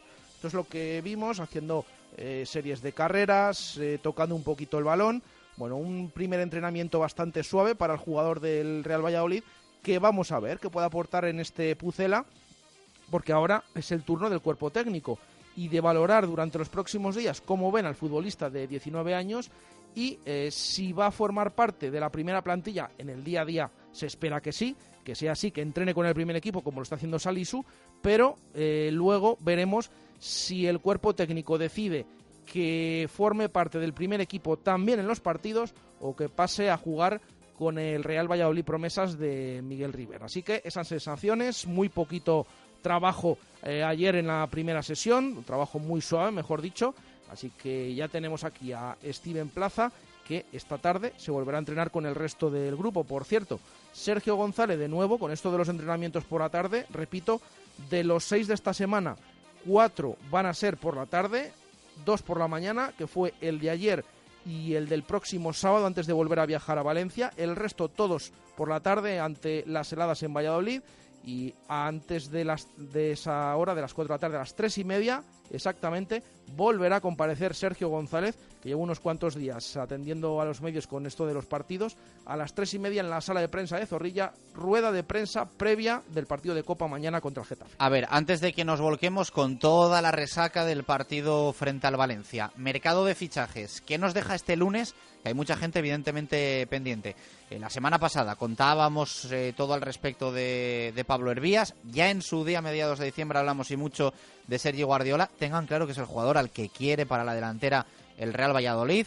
Prioridad número uno en este mercado de fichajes. Es al que se quiere, a Sergio Guardiola, y en ello se sigue. No ha habido muchas novedades este fin de semana al respecto. Vamos a ver si está mañana en el José Zorrilla Sergio Guardiola, porque ya no le hizo mucha gracia eh, jugar la ida. Vamos a ver el partido de vuelta aunque ya saben que lo de provocar a Ángel Torres le, va bastante.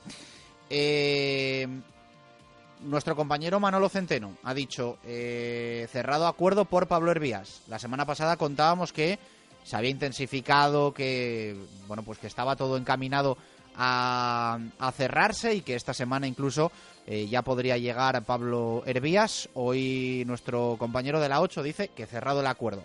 Y otros dos nombres que han sonado en el día de hoy o en las últimas horas. Eh, desde Portugal, el argentino Facundo Ferreira, me quedo tranquilo de que se llame Facundo y no William, y eh, Inui, el famoso Inui, antes en el Eibar, ahora en el Betis pasando bastante desapercibido. Sí, son los tres nombres del día. Lo de Herbías ya lo comentábamos.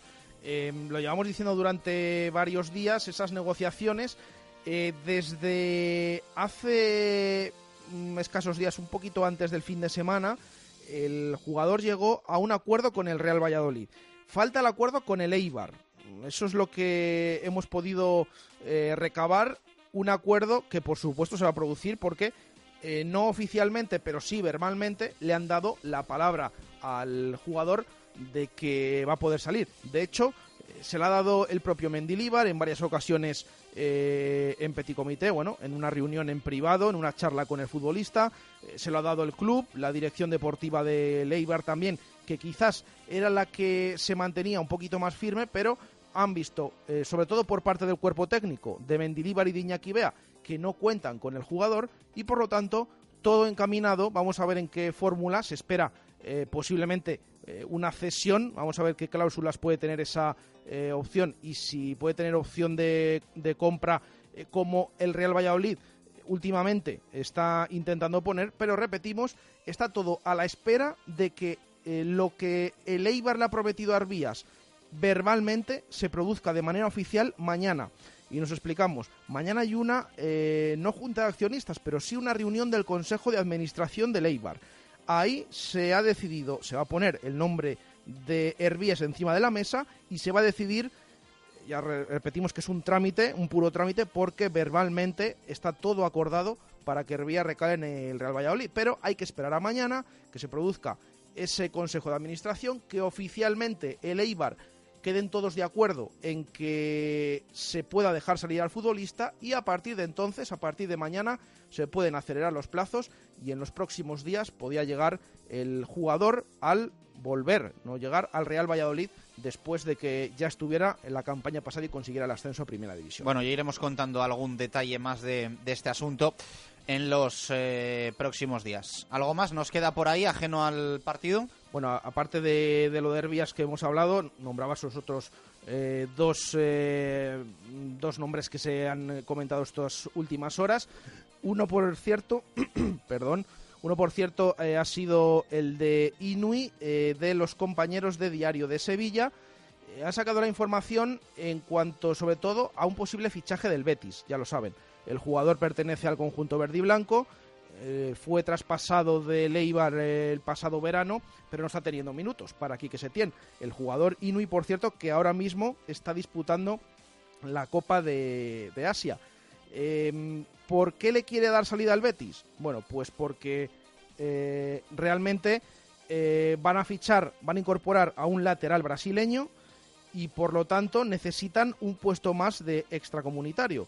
Sí que está pendiente el Betis de que Sidney, el central, eh, reciba esa doble nacionalidad, pero hasta entonces eh, tienen que esperar. Además acaban de fichar a un mexicano, a Lainez, eh, por lo tanto tienen con Inui cuatro futbolistas extracomunitarios cuando se permiten tres. Hay que dar salida a uno. Y claro, Inui no está teniendo minutos.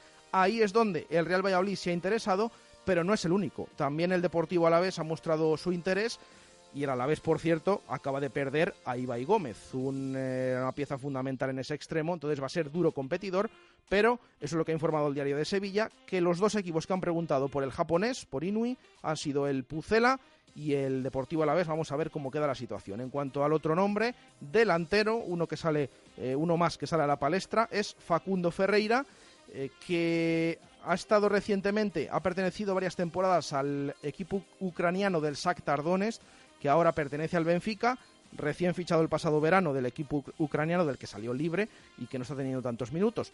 En Ucrania tuvo bastante participación, incluso en Champions. Ha habido una temporada que ha marcado 30 goles la pasada en total, entre Liga Ucraniana, Copa y Champions League. Eh, quedó libre, se marchó al Benfica, de momento lleva solamente 270 minutos disputados con el Benfica y eh, un gol anotado. Ha participado en las previas de clasificación para la Champions, ahora no está teniendo minutos en la Champions y en eh, la Liga. De hecho, esta información la ha desvelado el diario Abola, diario portugués, que incluso habla de que la persona que está llevando las negociaciones es Ángel Luis Catalina, uno de los hombres de la dirección deportiva del Real Valladolid, y por lo tanto, bueno, es una información totalmente contrastada, pero hay un problema que hay Contrastada por Abola. Sí, claro, sí, claro. que al final cuando Abola. entra en tanto detalle... Eso pues- es. Habla de Catalina, no es que hable de, aparte de lo típico de Ronaldo, de otras informaciones, Sí, de que sí, es sí. el propietario y que muchos nombres se le asocian por ser el propietario del Valladolid, eh, pero en esta ocasión hablan incluso de Ángel Luis Catalina, ni siquiera de Miguel Ángel Gómez, del que está llevando esas eh, negociaciones. Em, repetimos, no es el único, según eh, apunta Bola, el único equipo que está interesado en el jugador, un jugador apetecible. Eh, otro de los candidatos que está peleando por él es el Niza, el equipo francés que está octavo clasificado en la liga francesa de primera división. Por lo tanto, pues veremos qué sucede. Nosotros les contamos intereses sobre jugadores que están eh, saliendo a la palestra últimamente por parte del Real Valladolid. Bueno, 2 y 31 minutos de la tarde. Hacemos pausa, que nos liamos con el mercado, nos liamos con Steven Plaza. A la vuelta hablamos mucho de lo de Valencia, un poquito de Getafe. En fin, actualidad del Real Valladolid hasta las 3 en este directo Marca Valladolid de lunes 14. Radio Marca Valladolid, 101.5 FM, app y radiomarcavalladolid.com. Comercial Ulsa. Renovación total de nuestra boutique laboral. Nueva gama Helly Hansen con las últimas novedades de su catálogo. Además, nueva línea de calzado de seguridad y ocio. Taller propio de impresión y bordado para personalizar cualquier prenda en industria, hostelería, limpieza, cocina y por supuesto toda la equipación en herramienta, ropa de trabajo y equipos de seguridad. Comercial Ulsa, una empresa de Valladolid y para Valladolid. En la calle Helio, polígono de San Cristóbal. Este es el sonido de la berrea del ciervo. ¿Y este?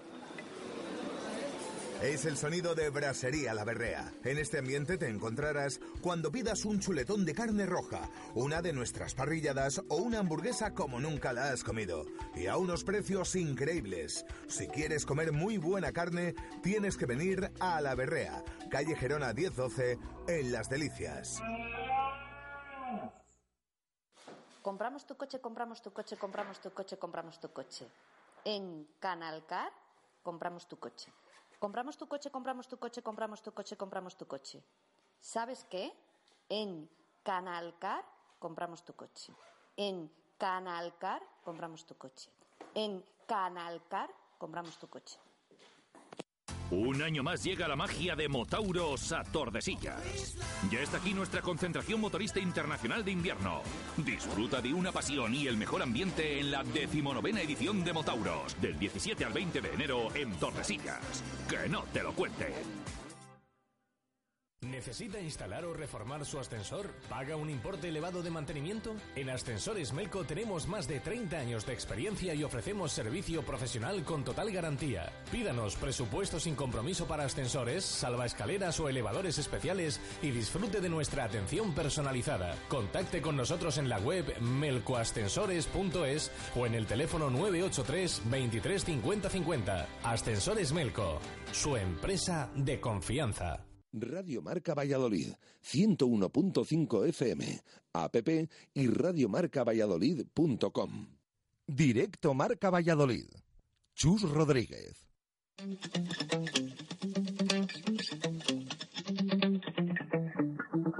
Spent 24 hours, I need more hours with you. You spent the weekend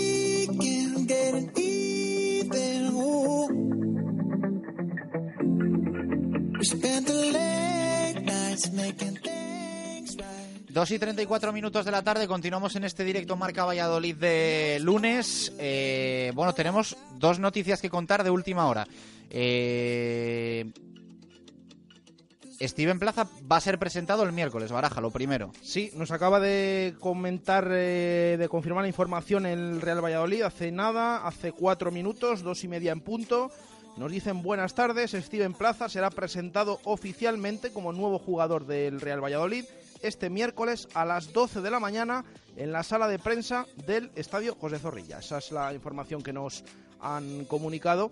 Ya lo saben que el equipo eh, se está entrenando por la tarde, de hecho el miércoles está previsto que la sesión sea por la tarde, así que la presentación a partir de las 12, a esa hora conoceremos un poquito más al delantero ecuatoriano, primer fichaje de invierno del Real Valladolid, y suponemos también que las condiciones de su contrato, porque recuerden, eh, se anunció de un preacuerdo, pero todavía no hemos conocido cuántas temporadas va a firmar el delantero Steven Plaza, por lo tanto, ahí tendremos la opción de preguntárselo a los propios protagonistas, comparecerá será presentado miércoles a las 12 de la mañana en la sala de prensa de Zorrilla.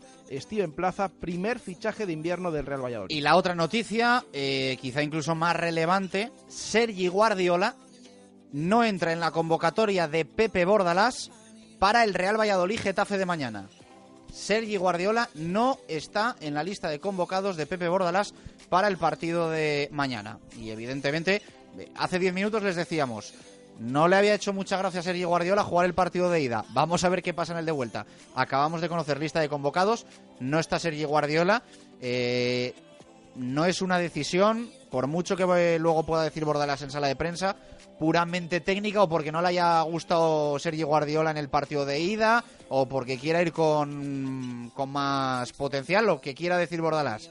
Pero Sergio Guardiola no quería jugar el, el partido de mañana por la situación que tiene ahora mismo abierta con el, con el Real Valladolid. Sí, eh, la semana pasada ya lo comentamos, eh, era más como una medida de presión por parte del Getafe, que no solo convocó al futbolista, sino que eh, le puso como titular, ya vimos los 70 minutos que hizo el jugador, lo hemos repetido hasta la saciedad en nuestro programa, el jugador no tenía muchas ganas de jugar, eh, sí, estuvo apagado en el encuentro, lo que no quiere decir que fuera porque se mostrara como anteriormente. Ya lo saben que en el Córdoba rindió a gran nivel la temporada anterior.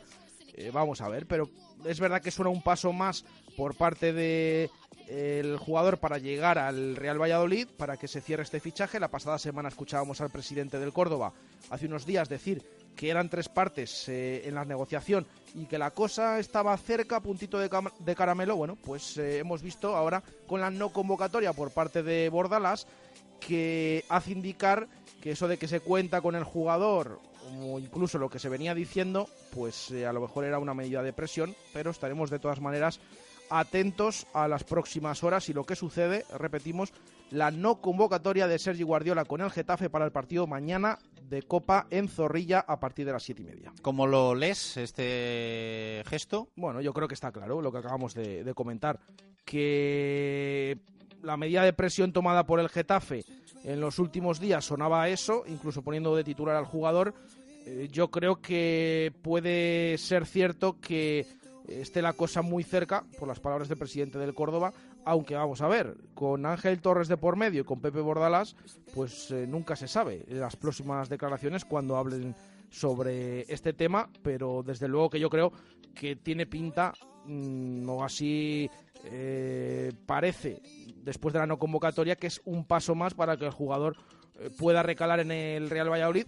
Le recordamos, la semana pasada lo dijo el presidente del Córdoba, y el Córdoba necesita agilizar el tema, porque eh, no puede fichar si no da salida a algún jugador, si no recibe dinero, si no vende a alguien, y claro, no lo va a hacer todo el último día de enero, porque no va a tener margen de maniobra para destinar ese dinero en otros fichajes. Por lo tanto, yo creo que tiene pinta que la situación se podría decidir en los próximos días, o al menos eh, más cerca de lo que indicaban las palabras de Ángel Torres y de Pepe Bordalas. Pues igual tenemos a Hervías y a Sergi Guardiola antes de, le- de lo que podemos imaginar, ¿eh? Por aquí. Ojalá, ¿eh? Ojalá. Ya lo hemos explicado, por lo menos Arbías muy cerca en los próximos días, eh, en esta semana posiblemente, en cuanto mañana eh, suceda, esa, se produzca esa, ese consejo de administración y se dé el visto bueno, visto bueno que ya tiene el futbolista. Que casi es algo más como informativo, Eso ¿no? es, que los es. consejeros o los directivos que se haga sepan lo que hay.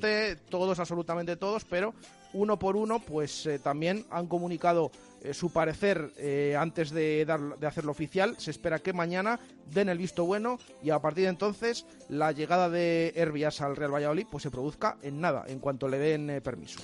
Partido de Valencia, tenemos que hablar de ello, por supuesto. Eh, siempre lo decimos, es que tenemos mm, mucho tiempo de programa local, pero es que ahora nos quedan pues eh, 20 minutos para hablar del eh, Valencia-Real Valladolid, que dejó ese 1-1 que pudo ser eh, bueno pues un resultado favorable al Valencia por ocasiones, pero al final también pudo ser un, un 1-2.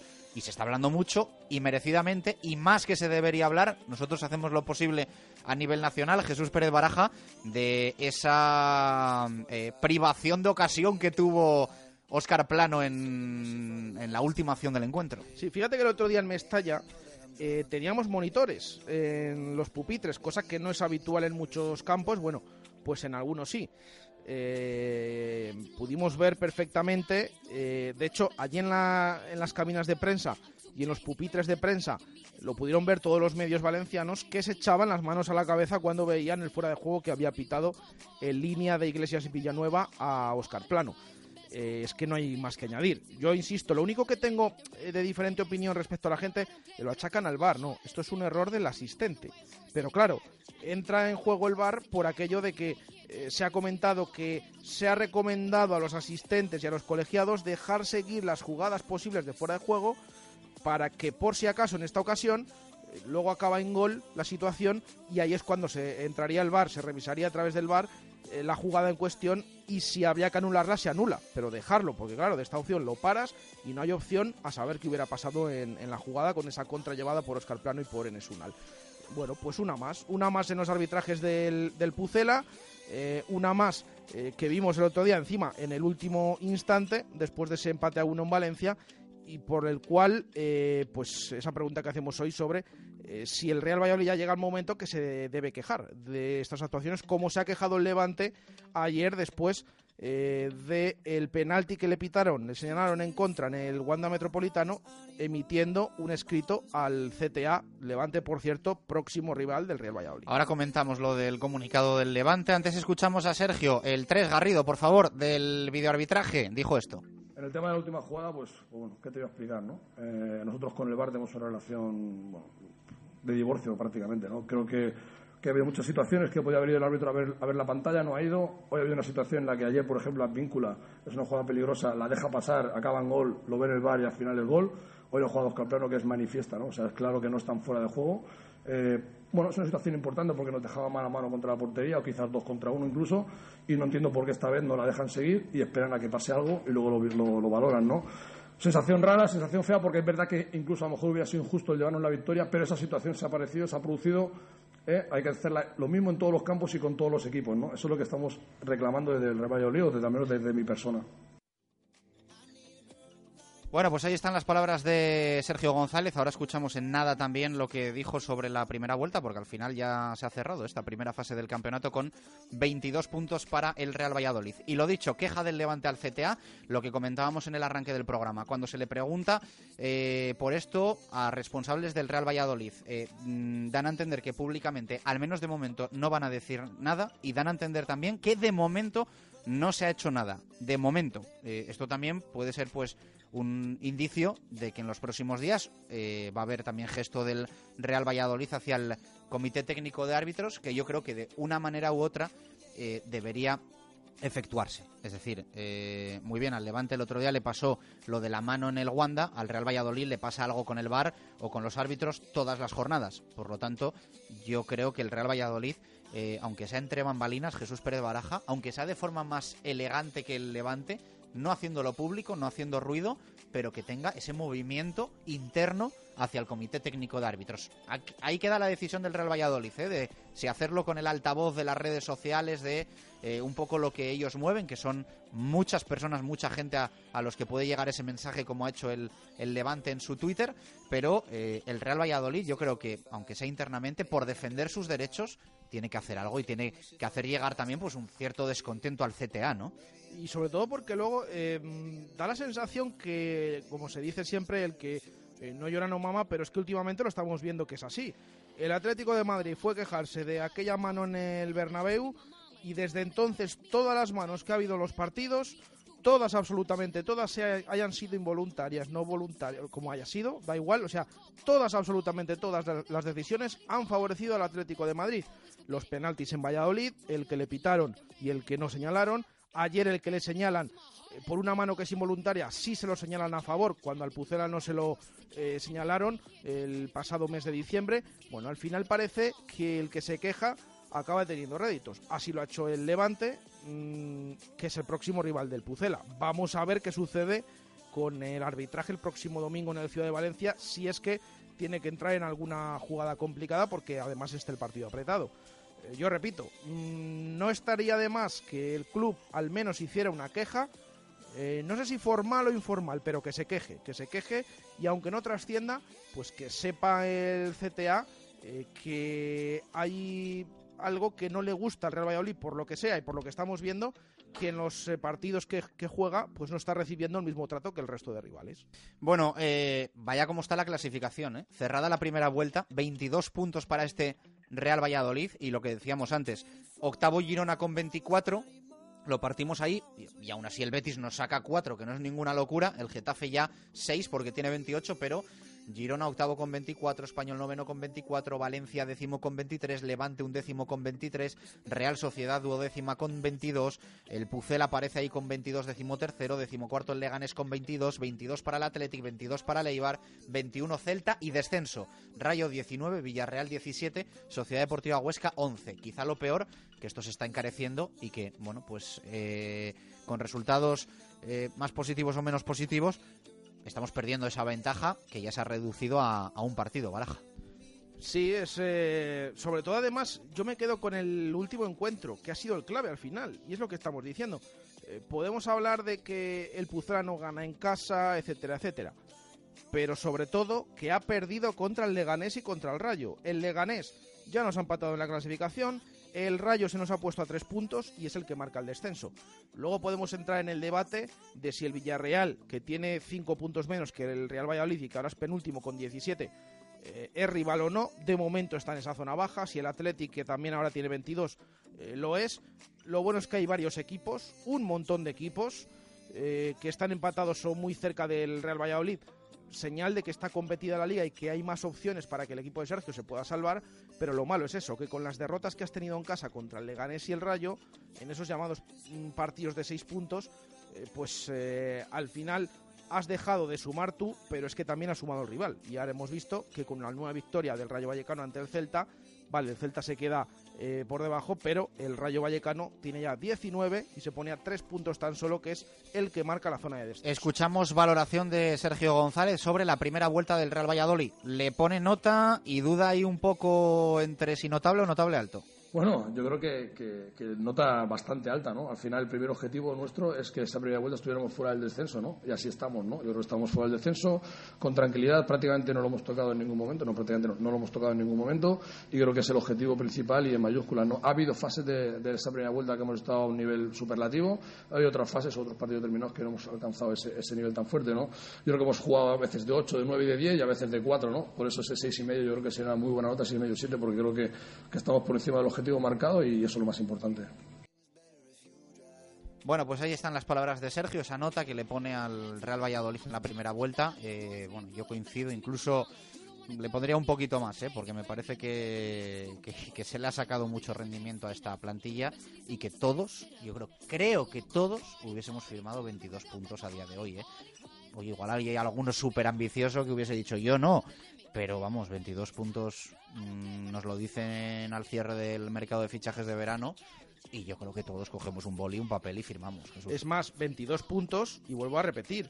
Y la situación que hay ahora, que sí, estamos a 3, hemos estado a más distancia del descenso, eh, pero es que hay un montón de equipos, que cuantos más equipos hay ahí metidos, mejor porque es que más opciones tiene el equipo de salvarse. Entonces, aparte de los puntos, también la situación que de momento vemos en la tabla, aunque claro, nos acordamos de cuando se ganaron cuatro seguidos, que no era algo real, porque entonces el equipo estaba sexto.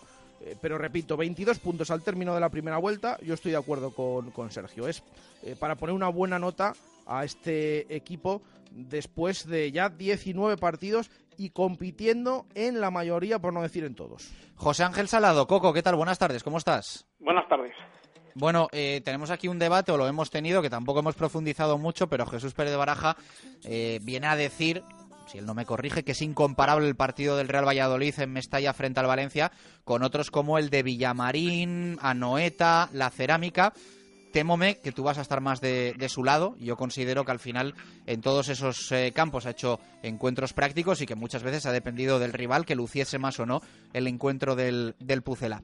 ¿De qué lado estás? Eh, a ver, no, no, no, es que no te he entendido de qué lado hay que estar, pero yo te doy mi opinión. Eh, yo creo Ah, que... te, lo, te lo- te lo repito porque quiero que me respondas, Sí. te lo repito. Mi visión, mi opinión, es que el Real Valladolid eh, ha estado en una línea muy similar en el Villamarín, en la Cerámica, en Anoeta, en Mestalla, pero que evidentemente hay un rival que juega y un rival que tiene también un estado de ánimo, una situación que te genera más, que te genera menos, pero que el Real Valladolid ha ido a todos esos campos a hacer un partido en una línea muy similar, que evidentemente te ha salido mejor o peor, pero que para mí son partidos todos ellos comparables en los que ha sacado victoria o empate, como ha sido el caso de Valencia. Meto en el paquete también el partido, por supuesto, en San Mamés y alguno más por ahí.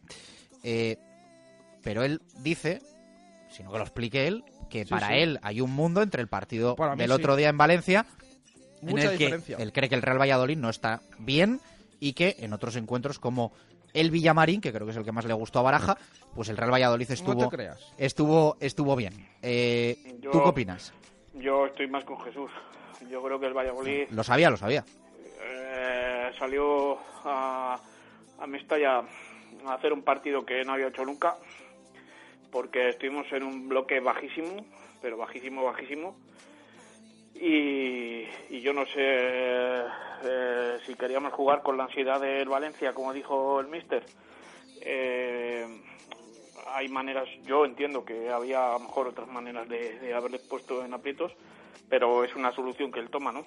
Yo creo que salimos a encimar al Valencia, pero eh, muy aculados atrás y a darles palos. Y para que pasaran los minutos, etcétera, etcétera, y tal. Pero claro, eh, tú para hacer eso, pues yo en mi pensamiento creo que necesitas estirar más el equipo, como se hizo en Villarreal, como se hizo en Sevilla, etcétera, ¿no? Eh, jugando tan atrás y tan metidos, pues al final dependes de, de, muchas cosas, ¿no? Entre ellas, por ejemplo, pues tener un portero pues que, que parece Superman, sacándote el penalti, eh, sacándote yo creo que más que el penalti, pues la, la que saca ahí abajo, que esa, esa parada es dificilísima, porque está prácticamente levantándose y, saca la mano o, el pie ahí de, de una forma espectacular, ¿no? Y es que, eh, si os fijáis, es que no tocamos el área de, del Valencia, ¿no? Prácticamente.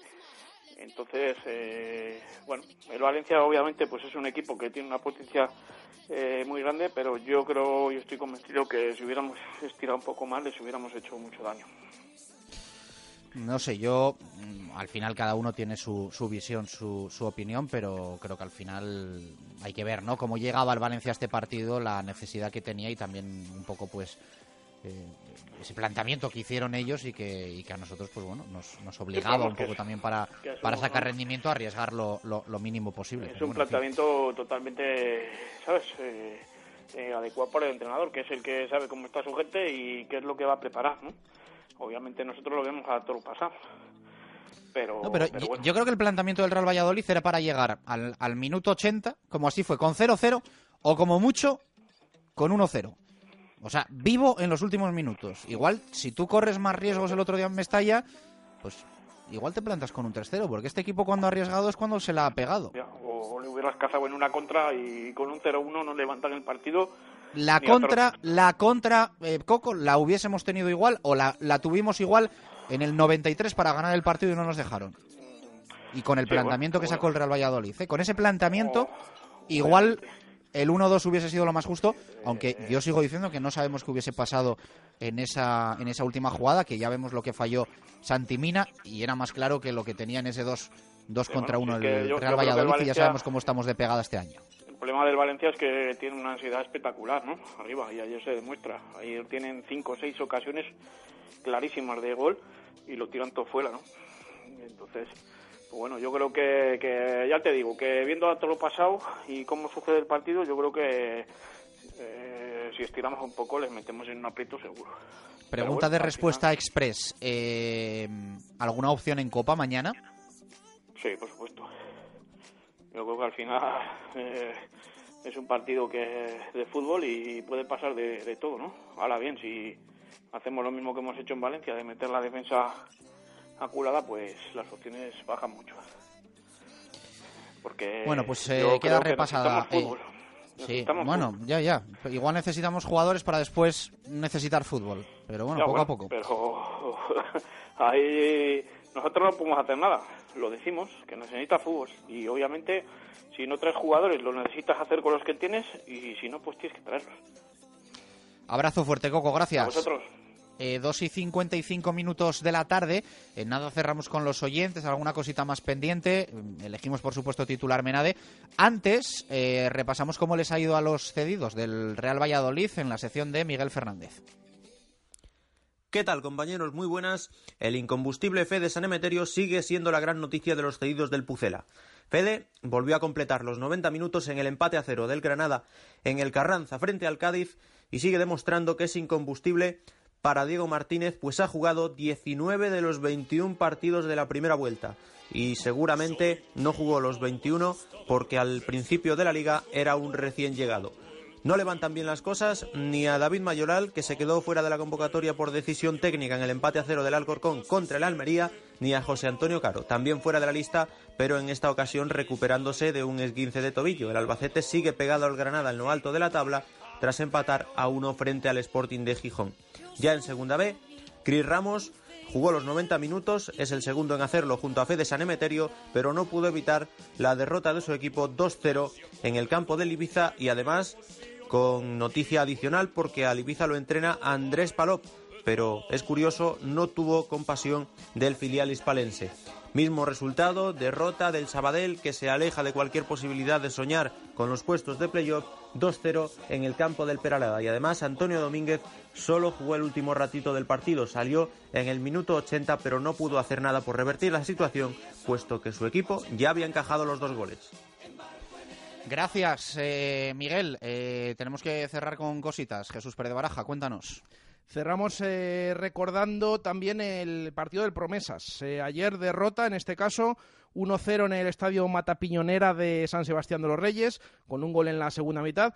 Muy similar el partido, los que acostumbra últimamente el equipo de Miguel Rivera a plantear también no encajar. Eh, Lo malo es que el Promesas eh, encajó nada más comenzar la segunda parte, dio la cara, tuvo ocasiones. De hecho, eh, terminó después de ese gol de Perales en los últimos minutos. el gol de Perales fue en el 51, en los últimos minutos del partido. Se quedó con un jugador más el equipo de Miguel Rivera, acosó a su rival pero no tuvo ese remate necesario para conseguir el empate. Eh, eso sí, los de abajo están apretando, por lo tanto, solamente tres puntos separan al Promesas de la zona de descenso, que repetimos, perdió 1-0 contra San Sebastián de los Reyes. Próximo encuentro el fin de semana siguiente contra el Coruso en casa. Eso en cuanto al Promesas. Sí, eh, elegimos eh, titulares ya y demás, ¿no? Sí, sí, vamos con ello. Eh, venga, los cuatro seleccionados para titular Mena de esta semana son las faltas tienen su punto, Alcaraz, Mestalla, Valencia, Masip, Alcaraz y punto, y el último, un bar de traca, por aquello de los fuegos artificiales y las tracas valencianas. A ver, repíteme el primero y el segundo, que va a estar ahí el tema. Las faltas tienen su punto y Alcaraz, Mestalla, Valencia. Eso es lo que nos ha dicho el oyente, ha puesto ese titular.